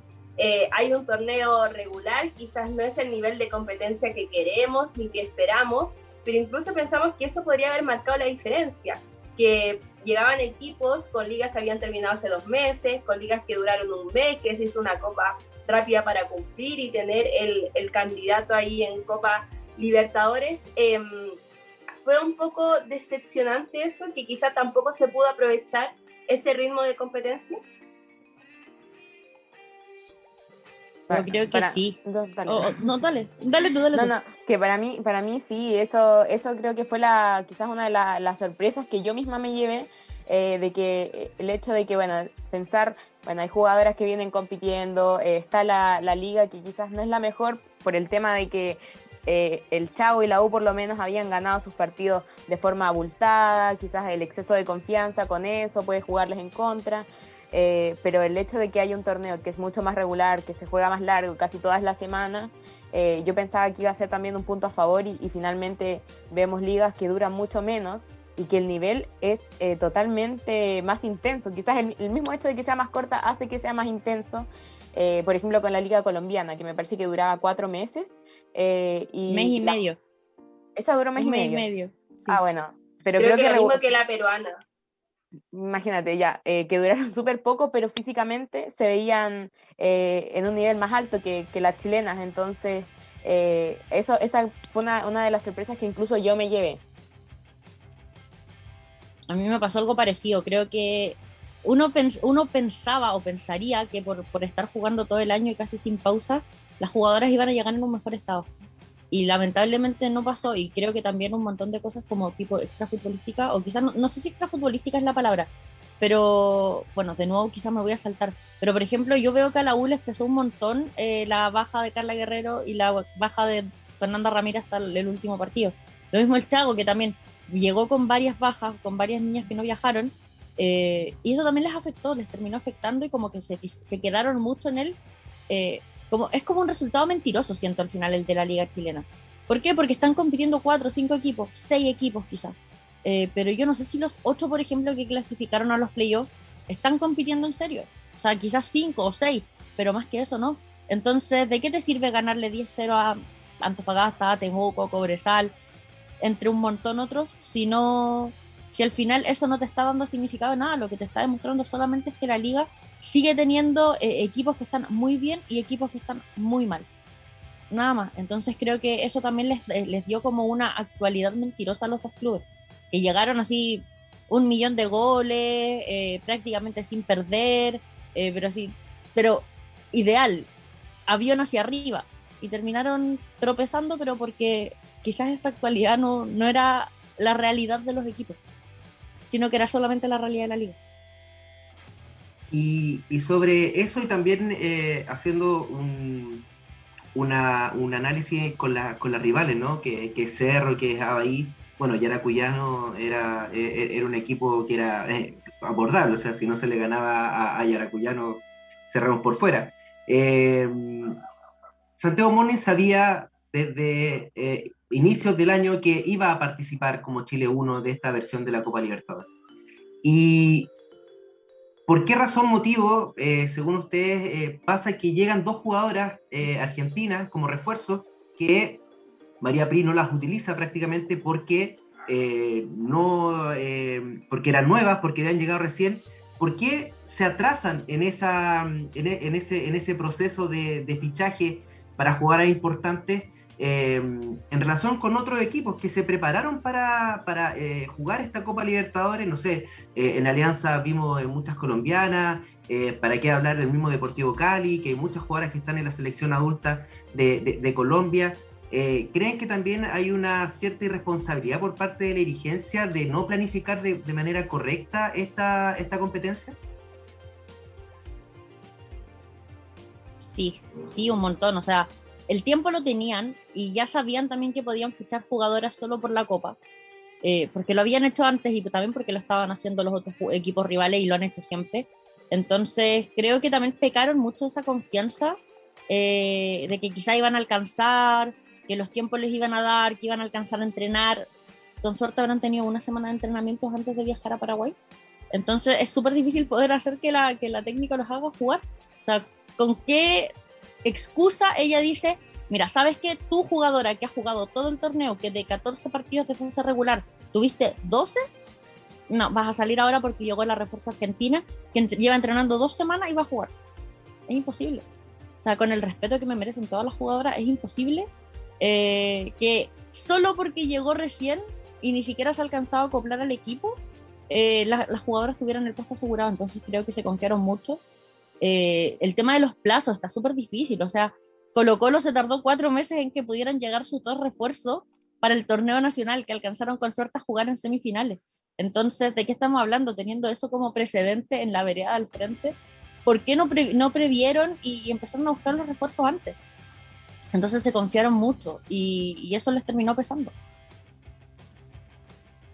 Sí, yo creo que, o sea, esa pregunta incluso me gustaría hacérsela directamente a, los dirigentes, o sea, eh, cuál, fue la intención o finalmente pasó algo y, se llevó a que sea este, este refuerzo tan tarde, eh, porque, o sea, ya, claro, tiene esta modalidad el Chago de que, de que hace estos refuerzos cuando, como medios sorpresivos también, eh, de, de, sus jugadoras extranjeras que, bueno, las jugadoras estadounidenses ya lo han hecho.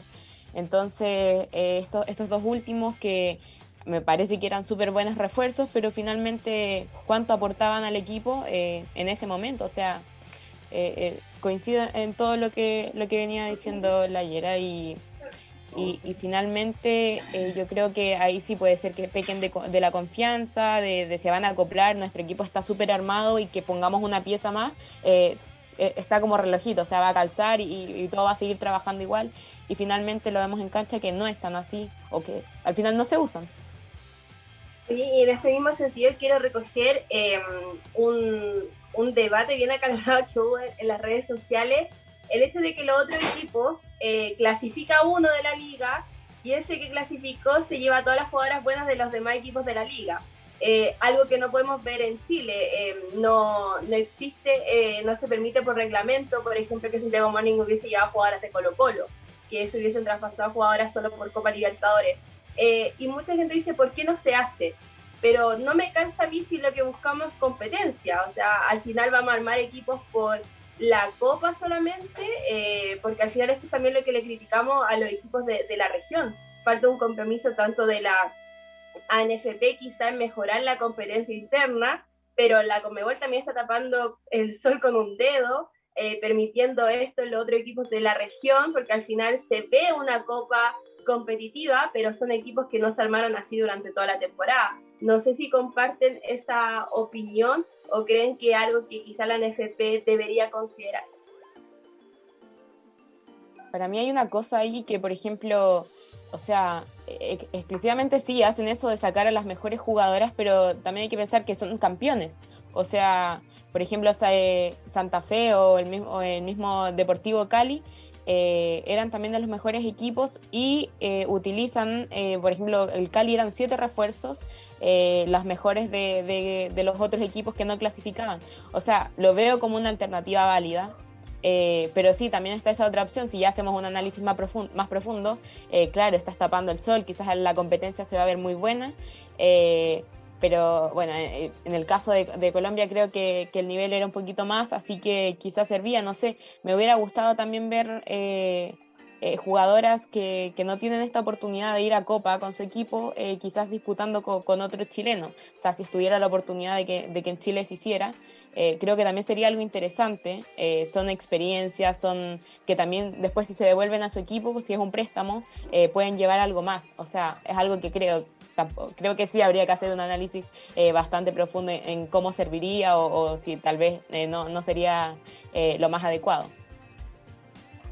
Yo creo que ahí lo primero que, lo primero que falla es que Chile va a los torneos internacionales eh, con las campeonas del año anterior, eh, la campeona y la subcampeona, y no con el año vigente. ¿Por qué? Porque el año vigente sigue con el torneo en curso.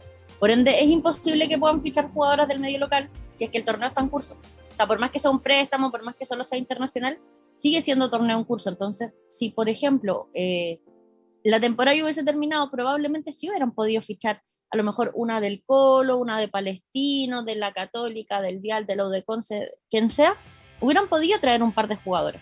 Eh, pero eh, el problema es que al final, como el torneo se está jugando eh, y terminan llevando a las que salieron campeones el año pasado y que probablemente planteles que ya cambiaron un montón, también termina siendo como este como resultado mentiroso, porque se clasificaron hace 10 meses se clasificaron en diciembre. ¿Qué asegura que eh, quienes se clasificaron en diciembre, en octubre del año siguiente, noviembre del año siguiente, siguen jugando igual? ¿O siguen teniendo un alto nivel? Nada. O sea, creo que esa es la primera gran diferencia entre, entre Chile y los otros equipos, que al final se empiezan a clasificar. Bueno, Brasil quizás pasa algo parecido, porque ya tienen dos clasificadas, pero eh, la diferencia igual con Brasil, bueno, es que es una liga 100% profesional, entonces es, mezclar pera con manzana. Por otro lado, claramente la Conmebol tapa el sol con el dedo al permitir que los equipos hagan y deshagan solo por la Copa, porque claramente, o sea, los están haciendo jugar dos meses, juegan dos meses al año. Eh, organizan el torneo entre septiembre, en, septiembre juega Venezuela, juega Bolivia, está terminando Perú que lleva un mes, está terminando Colombia que lleva un mes. Ahí ya tenéis cinco ligas que, que jugaron ahora y que, y que, claro, como ya terminó su temporada, vamos, fichémonos con todo el mundo, total están todas libres, eh, reforcémonos, listo, chao, gracias, que estén bien, nos vemos la próxima temporada. Ahí vemos cómo lo hacemos. Entonces creo que también la Conmebol está fallando con el tipo de formato que hay, eh, que es lo que no permite que, que la Copa se pueda organizar de una manera distinta. Y que no nos sorprende tampoco que esté fallando. y bueno, ¿qué te voy a decir? Y, falla de lo, de, lo general a lo, a, lo particular, que, es lo que pasa acá con la, con la NFP. Eh, Gerald, tú hablabas al inicio de, de, esta, de esta conversación sobre que no debíamos tenerle miedo a la palabra fracaso. Y me parece bastante, bastante importante también eso, porque a raíz de eso después uno puede empezar a, mejorar. Y, sobre eso, eh, para ustedes, ¿qué ¿cuáles jugadoras fueron eh, las que tuvieron para ustedes peor rendimiento y cuáles fueron para ustedes las jugadoras que eh, de cierta forma destacaron en esta participación del Morning en la Libertadores? Yo creo que la número uno, 100%, es Gabriela Borges, la mejor. O sea, creo que era una sorpresa en parte, considerando que se fue Ryan Torrero hace un par de meses que Borges había jugado poco y de repente aparece y la rompe en la Copa Libertadores. O sea, creo que ninguna de las derrotas ni de los goles que recibió el equipo pasó por ella. Eh, creo que fue la sorpresa. Igual. Totalmente, o sea, al final Pi le da el voto de confianza porque si bien buscaron arquera para reforzarse y no lo lograron, eh, al decir, filo, no importa, me quedo con, con Borges, ella dijo, ok, te respondo. Y respondió súper bien, o sea, de verdad que yo creo que Borges fue de lo mejor que tuvo Santiago Morning, con Suelen Galá, con Bárbara Muñoz, o sea, hubo varias jugadoras que tuvieron un nivel pero superlativo en esta copa, o sea, Suelen Galá, por favor, defiéndeme la vida, o sea, ya salí de la universidad, pero si tuviese que defender la tesis, les aseguro que llevaría a Selene Galás ahí de público para que me acompañara a defender, porque 100% me saco un 7 con ella al lado. Es imposible no hacerlo, o sea, espectacular esta copa, espectacular, o sea, había este año lo empezó baja y creo que lo que hizo en esta copa, pero de verdad, un placer. Y por otro lado, eh, al menos para mí, creo que una de las máximas decepciones fue Karen Araya que viene con un nivel bajo, o sea, es espectacular, es el motor del chavo, es el motor de la selección, o sea, por algo le dicen la motorcito, pero creo que Karen viene con un nivel bajo desde un tiempo a esta parte y en esta copa quedó súper claro que también el Chavo es un equipo que depende un montón de esa individualidad. Entonces, al estar ella baja, les costó un montón también eh, como que el equipo pudiese hacer más porque al final estaban dependiendo de que ella estuviese bien. Y como ella no, había un plan B. No había un plan B, tal cual. eso creo.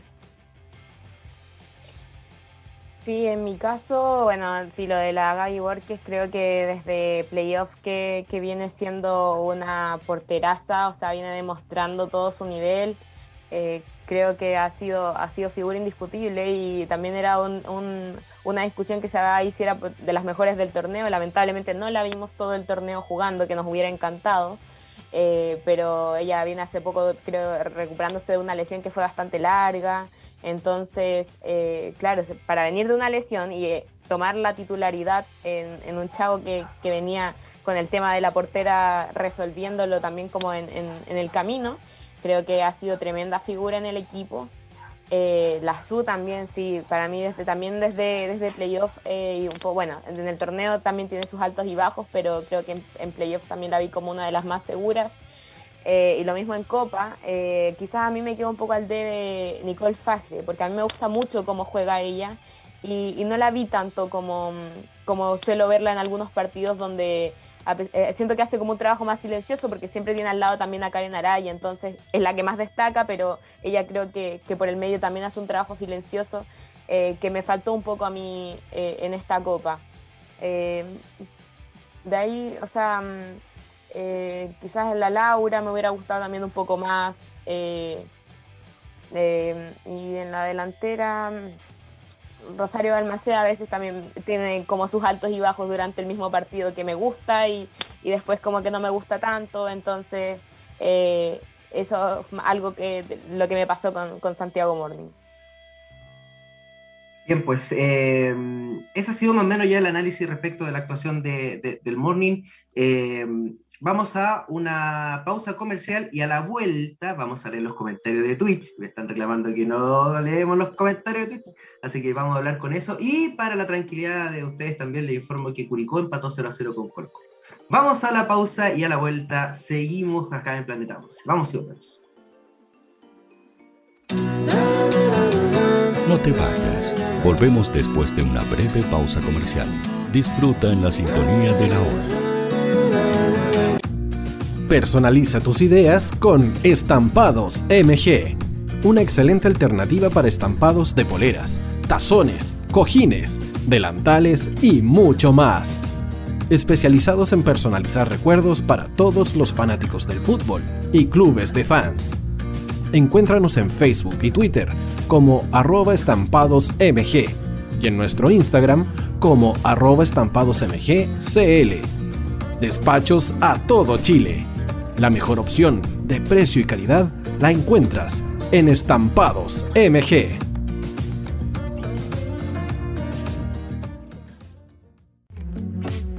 Estudio Jurídico Global Use. Abogados especialistas en derecho de familia, civil y laboral. Las deudas te agobian Global Use te ofrece diferentes mecanismos jurídicos para tu defensa y tranquilidad. Para consultas y atención personalizada, escríbenos al mail contacto arroba globaluse.cl o visita nuestra página web www.globaluse.cl y pide tu hora de atención sin costo. En Global Use, estamos al servicio de la gente. Cuivo.cl es un sitio de comercio seguro y libre para todos los que quieran comprar y vender cualquier cosa de una manera segura, fácil y gratuita. En cuivo.cl puedes encontrar autos, casas, ofertas de trabajo y mucho más. Nuestro servicio está dirigido a toda la población, pero nuestra oferta también incluye a las empresas locales que quieran publicar sus productos y servicios a la gente. Cuivo.cl, donde buscar y ofrecer es más fácil. Vota en las diferentes categorías de nuestro ranking. Tú eliges los temazos de la semana en la hoy.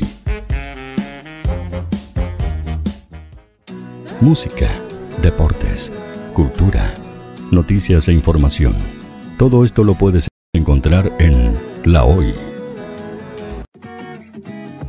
¿Tu empleador no cumple con sus obligaciones? ¿Sufres de acoso laboral? ¿Quieres autodespedirte? Con Defensa Trabajador de Global Use puedes defenderte. Di no a los malos empleadores. Pide tu hora de atención al mail contacto arroba globaluse.cl o visita www.globaluse.cl. Con Defensa Trabajador de Global Use, nos pagas cuando ganemos tu caso. Tú, que nos escuchas todos los días, ¿sabes por qué somos la radio oficial de la fanaticada mundial? Si no lo sabes, sube el volumen. Hola tío, aquí Andrew de Argentina. Hola tío, hoy soy Deb. Saludos desde España. Radio Hoy es mi radio. Hola, mi nombre es Eric y los estoy escuchando desde La Habana, Cuba. Hola tío, hoy es un placer estar escuchando a Najo. Os mando un saludo desde Brasil, o como decimos por aquí, un abrazo muy fuerte. Hola tío, soy Yángela y soy de Puerto Rico. Hola tío, aquí una peruana desde Italia, en sintonía de la radio de la fanaticada mundial con Radio Hoy y el tío Hoy, por supuesto. Hola tío, hoy soy Alexa de México, tengo 8 años. Hola tío, ¿cómo estás? Te saluda Mónica Osuna desde Paraguay. Hello tío hoy. We're streaming from the United States and we thank you for doing this special stream. La radio hoy soy Laxane y los escucho desde Nicaragua. Hola tío, soy Majo de Bolivia. Hola Radio Hoy Chile, muchos saludos desde Honduras. Hola tío, te saluda Eric desde Ecuador. Hola, soy Mabel de Buenos Aires. Radio Hoy te escucha. Hola, buenas tardes. Saludos desde Venezuela. Hola Radio Hoy, les saluda Germayori Mancía desde Guatemala. Hola amigos de Radio Hoy. Tío Hoy, tío Hoy, tío Hoy. Para Chile, América y el mundo, Radio Hoy, la radio oficial de la fanaticada mundial. Atención hinchas del fútbol. Sigue a tus equipos favoritos todas las semanas en las canchas nacionales e internacionales, viviendo, palpitando la pasión que desborda tus sentidos. Hoy Deportes te hace la invitación a vibrar en el tablón virtual junto a Fútbol en la Hoy, todas las semanas a través de www.radiohoy.cl, la radio oficial de la fanaticada mundial.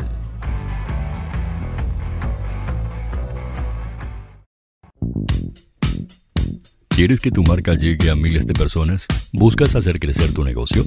Envíanos un mail a radio@radiohoy.cl y sé parte de nuestra parrilla programática. Únete al equipo de auspiciadores de la Hoy. Los fans de Chile y el mundo nos prefieren. ¿Y tú qué esperas para seguirnos? Síguenos en Twitter como arroba Radio Facebook La Radio Hoy, Instagram arroba Radio porque somos la radio oficial de la fanaticada mundial. Radio Hoy es una empresa Hoy Comunicaciones. Visítanos en www.hoycomunicaciones.cl.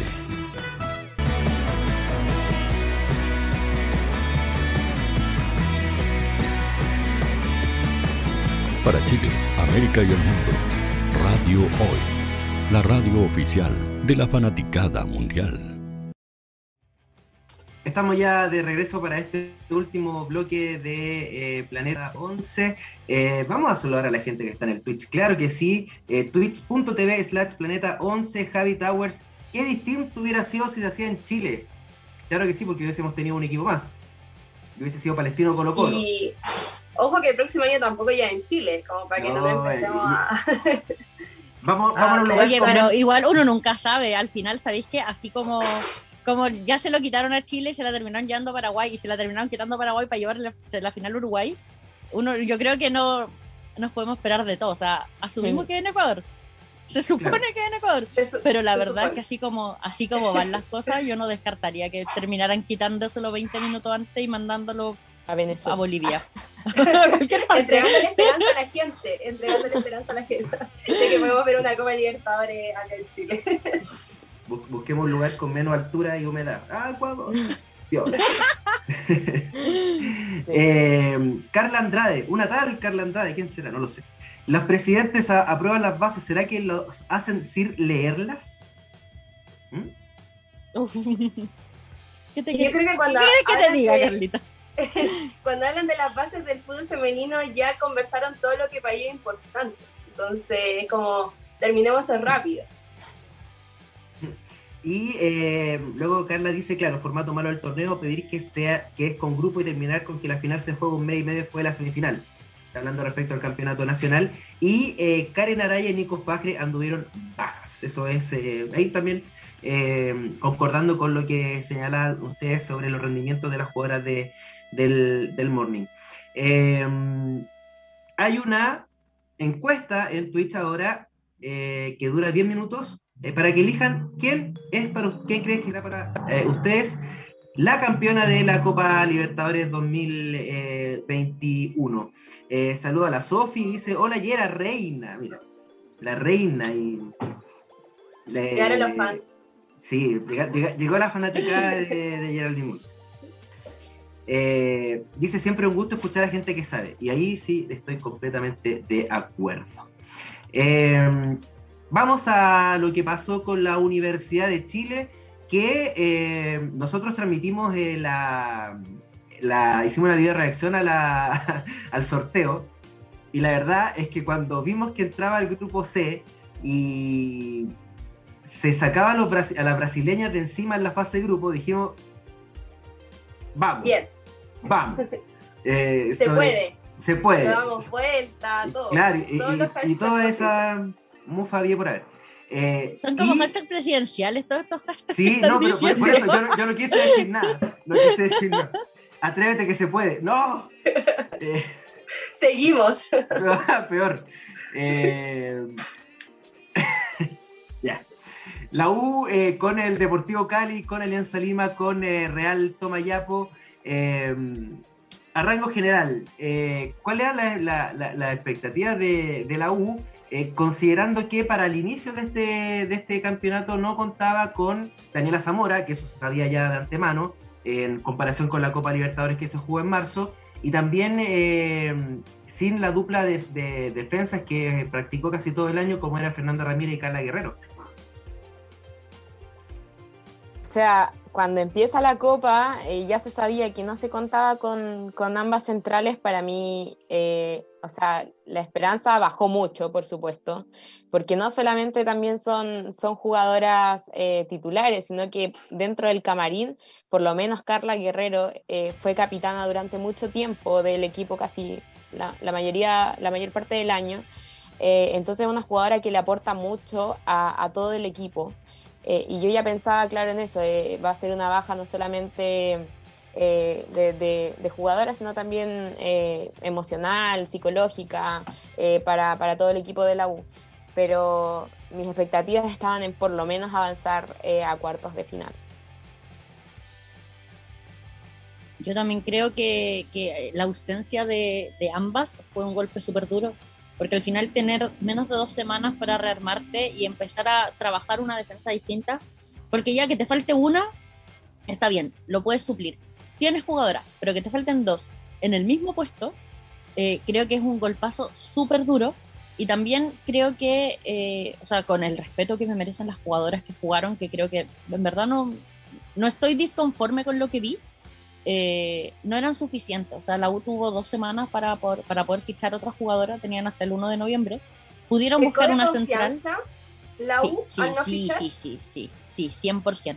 O sea, creo, y creo que tal como les decía hace un rato con el Chago, eh, el torneo local termina siendo una realidad mentirosa, porque claro, la U fue un equipo que prácticamente no recibió goles, la U fue un equipo que hizo un millón de goles también en torneo local, entonces también eso les permitió confiarse en que eran un equipo que hacía muchos goles y que recibía pocos goles. Y terminó no siendo así porque, bueno, sí, ya les faltaba la central, insisto, todos lo sabemos. Pero pecaron en eso, o sea, pudieron haber fichado otra central más. Sobre todo sabiendo que a la Feña le iban a llevar igual, que terminó jugando, eh, pero que por otro lado Carla Guerrero no iba a estar y, no va a estar por lo menos hasta marzo del próximo año, abril quizás. Entonces la U debió buscar una central, aunque fuese para tenerla en la banca como opción en el peor de los casos. Pero no lo hizo y creo que ahí fue, ese fue el gran error que tuvo la U, el, primer gran error que tuvo la U de cara al Libertadores. Eh, hay algo que a mí me pasó con la U en este, en este torneo, que a diferencia de lo que la vea Carlos Vélez durante el femenino Caja Los Andes, que la U pasó de un 3-5-2 a un 4-4-2, que movió bastante a la jugadora, que demostró esa polifuncionalidad también en varias de ellas, que el equipo se entendía. Para mí fue un error en Copa Libertadores, no sé si ustedes comparten conmigo cuál es su opinión también, que lo vi cambiar esa idea, esa idea que le dio frutos en el campeonato nacional entendiendo también el contexto que le hemos dicho, que quizá el, campeonato nacional no es la, eh, tan competitivo como quisiéramos, como lo es Copa Libertadores, pero fue un error eso, sacar jugadoras de posiciones donde sí rindieron, em, por ejemplo, mover esa dupla de delanteras como lo es Sonia aquí, Rebeca Fernández, que costó que se conocieran y cuando se conocieron trajo muy buenos frutos. Eh, ¿Hubo ahí un problema quizás de, los, en los planteamientos de Carlos Belli? Mm, o sea, primero yo quería acotar una cosa de que eh, yo tengo entendido que Universidad de Chile sí intentó fichar jugadora para la posición de Carla. Eh, finalmente no lo lograron, pero estuvieron buscando y por eso ellos mandaron la, lista a última hora. Eh, se mandaba a último momento la lista y finalmente en el puesto de Carla, o sea, quien va con su camiseta es Ignacia Durán, que es una de las jugadoras jóvenes que incluso no llegó a sumar tanto tiempo en el torneo, o sea, entró un par de veces como, como reemplazo y un, un, partido creo que fue titular. Entonces, eh, creo que también el, el, hecho del tiempo que le haya jugado en contra, o sea, había súper poco tiempo para, para, conseguir a una persona que jugara en esa posición, eh, se le vino como encima a la U, entonces, claro, era, era casi imposible mm, eh, o sea, lo que me imagino que lo que estaban buscando específicamente, porque debe haber sido algo, algo particular eh, de, parte de Carlos Vélez o de la U o de quien sea que haya estado intentando el, fichaje. Y, no sé si comete errores con, la formación que utiliza, porque me imagino, o sea, eh, ellos estudian cada equipo, me imagino que eh, pensaron que se iba a rendir eh, de la mejor manera con, con, las jugadoras que estaban poniendo en cancha, que eran sus mejores alternativas. Eh, obviamente em, el hecho de mover el equipo sí, sí, sí también juega en contra, por supuesto, porque no hay tiempo para, para tanta práctica, o sea, tienen que haber jugado un par de, de partidos de estos de entrenamiento. Con, con, estos equipos que, que, tenían, o sea, una, una titular y, y defensa, o sea, perdón, titulares y, y, banca, eh, pero, pero, yo creo que ya pasa algo en la cancha, que, en la cancha me parece que, que, no se logran quizás entender o que eh, se, las logran sorprender eh, más bien los equipos rivales. y, y, ahí es la cosa, o sea, se intentó cambiar, vimos que sale Sonja del 11 titular en el segundo partido y para mucha gente eso fue una mal, muy mala decisión pero por ejemplo, a mí particularmente me pareció que en el primer partido no había sido suficiente Sonja.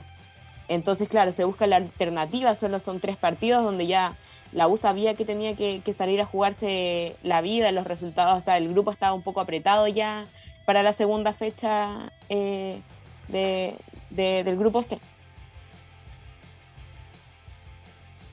creo que, que también quizás el, mismo resultado de la primera fecha también a lo mejor les permitió confiarse, o sea, ganaron súper abultados y fue como, bueno, ya estamos, ya bajemos un cambio.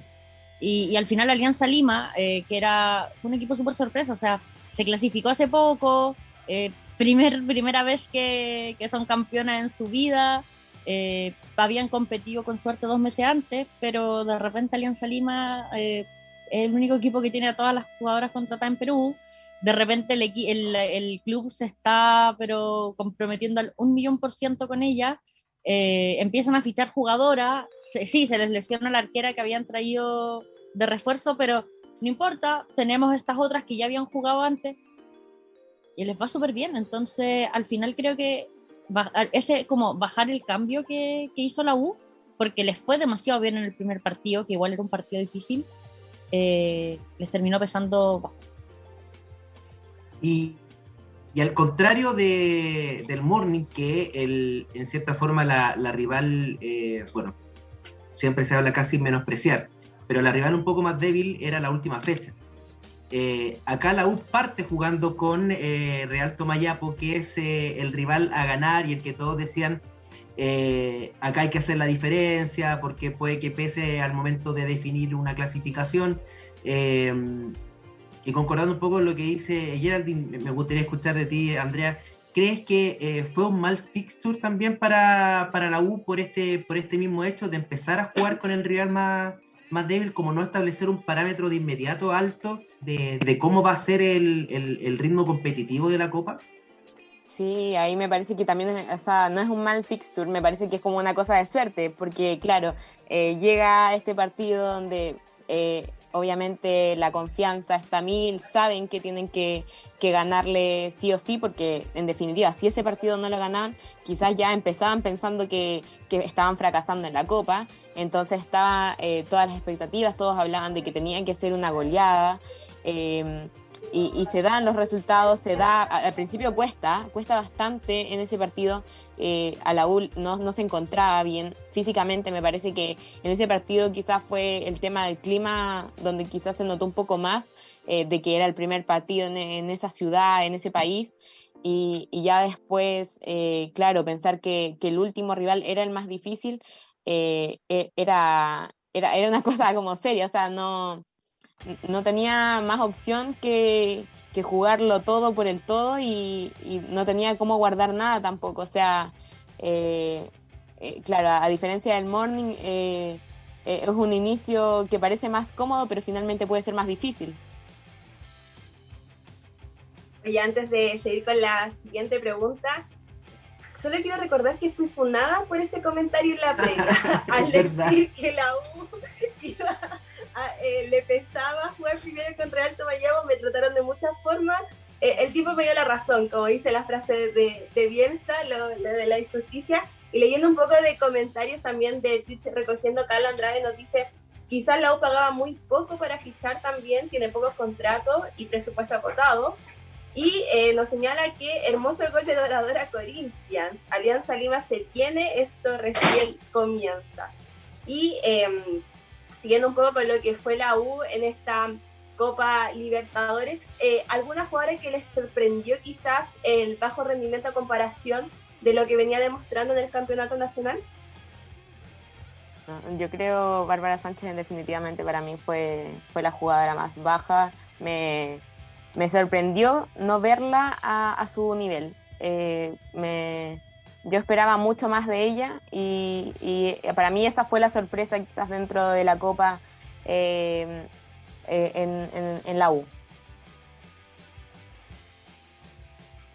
Estoy de acuerdo, creo que, lo que hizo la chama fue, mira, no sé si decir decepcionante, pero igual sí, o sea, pensando también en lo que hizo en el torneo nacional y en la jugadoraza que fue, o sea, creo que no, nadie podría tener dudas de que fue una de las tres mejores jugadoras de la U este año y, lo que hizo en la Copa, la verdad es que fue muy deslucido, como, como no sé, no, logró llegar al nivel que venía mostrando por lo menos el último año y medio. Entonces, yo tampoco estoy para nada conforme con, el rendimiento de él. Y, en relación a, los rendimientos, eh, me, parece que Rebeca Fernández destacó por sobre, por sobre el resto. No sé si ustedes tienen alguna otra jugadora que le haya parecido que, que haya sobresalido o bien haya cumplido en realidad con el papel que, que, se, le, que se le otorgó en, su, en, en la previa. Mm, para mí la otra, eh, además de Rebeca, podría ser Fernanda Pinilla. me parece que también hizo una muy buena copa, cambiando de posición eh, incluso entre los partidos. Eh, para mí ellas son como los puntos más altos que tuvo la U. Eh, y bueno, Paloma López que, me parece también, pero lo que pasa es que yo siento que Paloma López cuando no encuentra con quién jugar, termina siendo como, como o sea, no como que desaparece, sino que como que su nivel no, no se logra apreciar. Entonces, como que siento que no se encontró para jugar con el resto del equipo en, varios encuentros y sola no podía destacar tanto. Sí, o sea, creo que de hecho es lo mismo que le pasa a la selección chilena, o sea, que al final, al no encontrarse con una compañera eh, con el nivel que ella suele acostumbrar a tener a su compañera, que suele ser la chama también, eh, no, no brilla tanto como acostumbra a brillar. Entonces, eso le pasó en esta copa al final, como la chama estuvo con este nivel bajo, eh, ella tampoco logró como encontrarse y hacer lo que suele hacer en la cancha porque al final también tenía que estar cubriendo espacios ajenos. Y, eso es lo que le termina pesando. Y por otro lado, o sea, creo que lo de Pinilla es espectacular. O sea, Pinilla ha jugado todo el año en posiciones que no son su posición natural. Y cuando digo posiciones, estoy hablando en plural porque han sido varias posiciones. O sea, eh, aquí, allá, acá, adelante, al medio, arriba, a la izquierda, a la en todas partes. Entonces creo que lo de Pinilla este año ha sido, pero de locos. O sea, de verdad creo que es de una de las mejores jugadoras también, también de la U, teniendo en cuenta lo, lo multifuncional que ha sido y, cómo ha aportado al equipo que al final le terminó siendo, o sea, por algo terminó siendo la capitana del equipo una vez que, eh, que Carla dejó de ser la capitana. Entonces, no sé, creo que aplausos de pie para Fernando ¿Se nota su ausencia en la selección nacional? Considerando el buen rendimiento no solo cuando juega en la línea 3, sino cuando juega al medio, eh, lo comentaron ustedes también que para mí Fernanda eh, es de las que rinden todos los puestos y en todos los partidos importantes también. Sí, totalmente. Para mí es una jugadora de nivel selección y, me daba un poco de risa eso porque cuando eh, escuchaba la transmisión de, de, Argentina desde Conmebol, eh, hablaban de la seleccionada Pinilla y, y, yo decía, tanto tiempo que llevas en selección y todavía le dicen seleccionada, entonces ojalá vuelva. Sí, yo, creo que también hay que ver ahora qué va a pasar porque, porque siento que de cara a la Copa América están llamando a tantas jugadoras nuevas, eh, algunas que habían estado un tiempo sin estar seleccionadas, entonces yo creo que Pinilla igual puede, lo estoy diciendo sin saber nada, o sea, yo no sé nada de lo que se viene en la nómina para que no crean que puedo estar tirándome un plus o a lo mejor como intentando soltar una papa así. ¿Estás segura? Ah, pero, pero yo creo que igual puede volver, o sea, por ejemplo, volvió Geraldine Layton en Santiago, de Santiago Morning, volvió a la selección en la fecha FIFA de septiembre, eh, entonces, se están viendo varias jugadoras que están como retornando y yo creo que Pinilla igual a lo mejor puede volver teniendo en cuenta el nivelazo que está teniendo. No vería descabellado una nómina de ella ahora noviembre-diciembre. Sería interesante, pero también habría que ver el tema de eh, esta nominación de jugadoras de la U y Santiago Morning, porque después de este cuadrangular viene la final, entonces... Bueno, igual pensamos que contra Colombia no, oye, pero igual también pensamos que contra Colombia, por ejemplo, no iban a citar jugadoras ni del Chago ni de la U porque se iban a la Libertadores dos días después de que llegaban a Chile. Y efectivamente igual se fueron, entonces eh, uno nunca sabe. uno nunca sabe al final. Claramente denota una, falta de planificación tanto del NFP como de los clubes. Eh, es, eh, es así, así, de, así de simple. Bueno, Andrea lo dijo, la U y acá me salto esa pregunta, ¿la U tuvo, se, o sea, como dice Andrea, la U buscó alguna defensa eh, para, suplir a, Carla Guerrero? Eh, y obviamente es completamente desafortunado lo, que pasó con, la Universidad de Chile en, ese, en ese ámbito. Eh, y, obviamente el rival a vencer era, era Alianza Lima. ¿Le sorprende eh, este, esta Alianza de Lima, como también lo que hizo posteriormente Deportivo Cali, que una jugadora de 16 años les pinte la cara a, todo, el equipo? Mira, amigo, eh, con el tema de Alianza, sabes que no me sorprende tanto porque siento que es como eh, casi lo mismo que le pasó a la U en la Copa pasada, que era el debutante, que venía, siento que igual debutar, quizás eh, con todo lo que esta parafernalia de que los hinchas se, se pongan a apoyar al equipo, el club se anuncie como comprometido con ellas, quizás también le da un plus especial el hecho de que se hayan reforzado para la Copa. Eh, entonces yo, yo, sí, yo sí veía a Alianza como un rival difícil de vencer, pero quizás eh, con más posibilidades. Entonces, eh, o sea, había sorpresa, porque siento que la U también lo buscó en ese partido, intentó, no se le dieron algunos goles que estuvieron muy cerca, y, finalmente es una distracción en el partido que, donde se le marca el, gol en contra, que bueno, que termina al final definiendo todo porque eh, ese partido era, era por lo menos de sacar un empate, bueno, era, era de sacar un triunfo para que, poder avanzar, pero ni siquiera con un empate se alcanzó, entonces, eh, claro, es, es, una sorpresa, pero el nivel que mostraron, por lo menos yo encontré que, que se viene, como ya lo decían en los comentarios en Twitch, se viene algo grande con Alianza, yo creo que van a seguir potenciándolo y, y ojalá sea así también yo creo que lo, al fútbol en Latinoamérica en general lo que mejor le hace es la competencia. Y que, y que es lo que también pasó en el torneo nacional, o sea, una vez que empezó a haber competencia, que el Chavo se empezó a meter, que la U se empezó a meter, que el Biel se empezó a meter, que lo de Conce, eh, Palestino, porque siempre estaba ahí, eh, quizás la Católica, entonces tenéis un montón de clubes que se están empezando a meter y el torneo está viéndose mejor, o al menos está viéndose más competitivo, o al menos los partidos están viéndose más peleados. Eh, quizás no ha sido suficiente y quizás también este tema de, torneo eh, con dos grupos aparte le ha hecho pésimo el fútbol femenino en Chile. Eh, pero siento que todo eso al final va a mejorar a la larga, ya sea por presión, ya sea porque están viendo que el de al lado le está yendo bien y yo no me quiero quedar atrás. Por la razón que sea, a la larga van a mejorar. Y eso también les va a empezar a pasar a las distintas ligas. Entonces, mientras más equipos eh, competitivos haya, eh, en teoría mejor debería ser la Libertadores, resultados mucho más ajustados, clasificaciones mucho más sorpresivas, eh, que de a poco se están dando, pero que todavía no son la tónica. Entonces, yo creo que un, como esta quizás dinastía, a lo mejor, ojalá darían Salima, uh, sería algo tremendo para pensando también en Libertadores, pero también pensando en el fútbol peruano. Sí, absolutamente. Y sobre todo pensando que las campeonas de Libertadores suman un cupo más, entonces otra, habría otro equipo peruano que podría ser universitario. Eh, sería eh, interesante también para efectos de la competitividad. Eh, Carla, que está escribiendo mucho, dice que Sánchez y Gutiérrez anduvieron bajitas, Pinilla estuvo muy bien, que Pinilla debería estar en la nómina de la selección, que confiese Yera y que y que Alianza Lima sorprendió y que a la uno le salió nada. Oye, pero mi niña eh, dejó 45 mensajes. Sí. Eh, es que el eh, empate, el empate la dejó, quiere desahogarse, tío. Está desahogando acá. Yo creo que, que, sí. Oigan, se nos está acabando el tiempo, pasó volando, la verdad. Podríamos hacer un programa de, de tres horas y estaríamos todavía conversando sobre el fútbol femenino. Claramente esto no, va esto no tiene que terminar acá. Eh, en algún momento.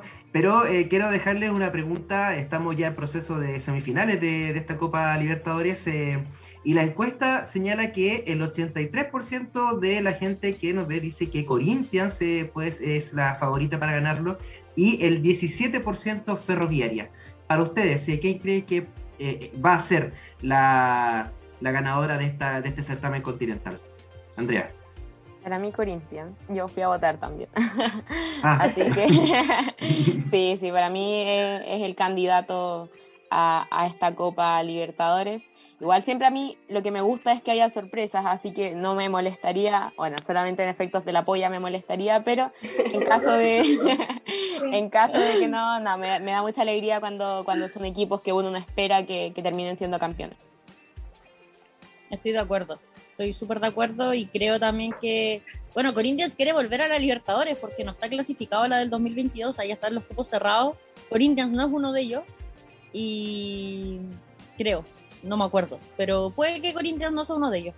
Entonces, eh, creo que es súper importante para ellas ganar y al final termina siendo el equipo más regular. O sea, Ferroviaria es un Ferroviaria distinto al, al que salió campeón en marzo. Eh, quizás Independiente de Santa Fe no es tan fuerte eh, y Nacional, Nacional está ahí porque qué suerte que tuvo Nacional. Nacional es la U del torneo de marzo. Oye, sí, y se pasó. Entonces puede ser que, que sí, igual creo que Corinthians. Ana.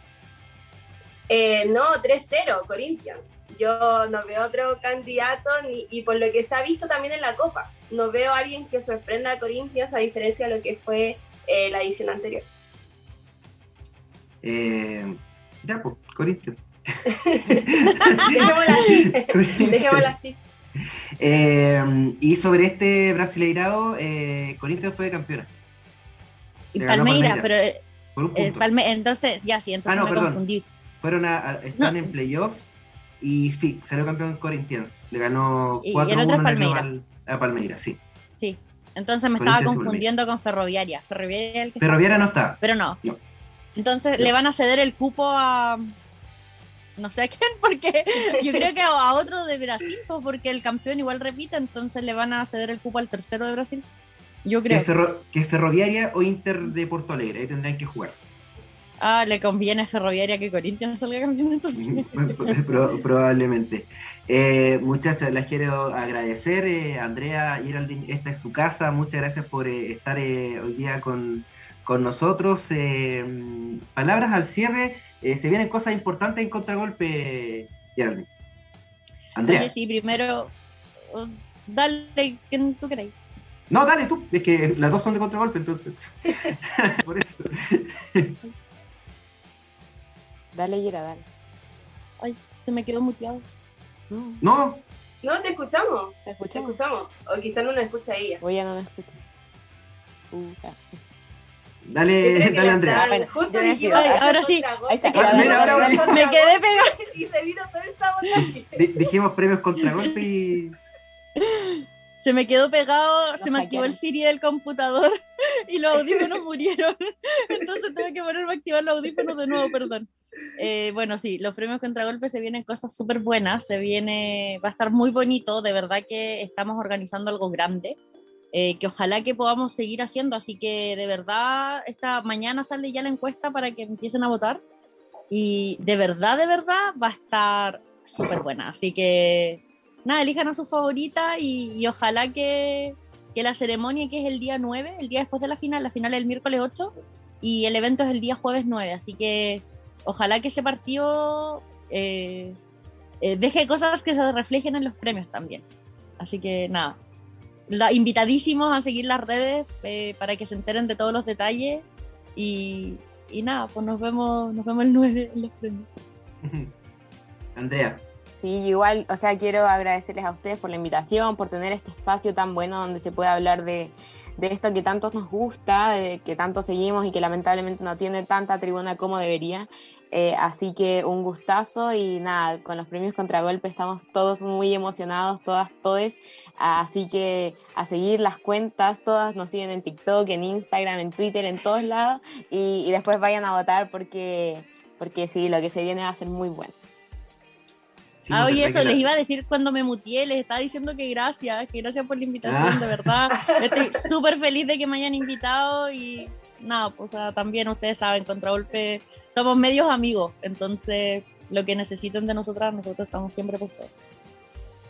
Muchas gracias. Ana, eh, me queda. están echando. sí, pues me están echando.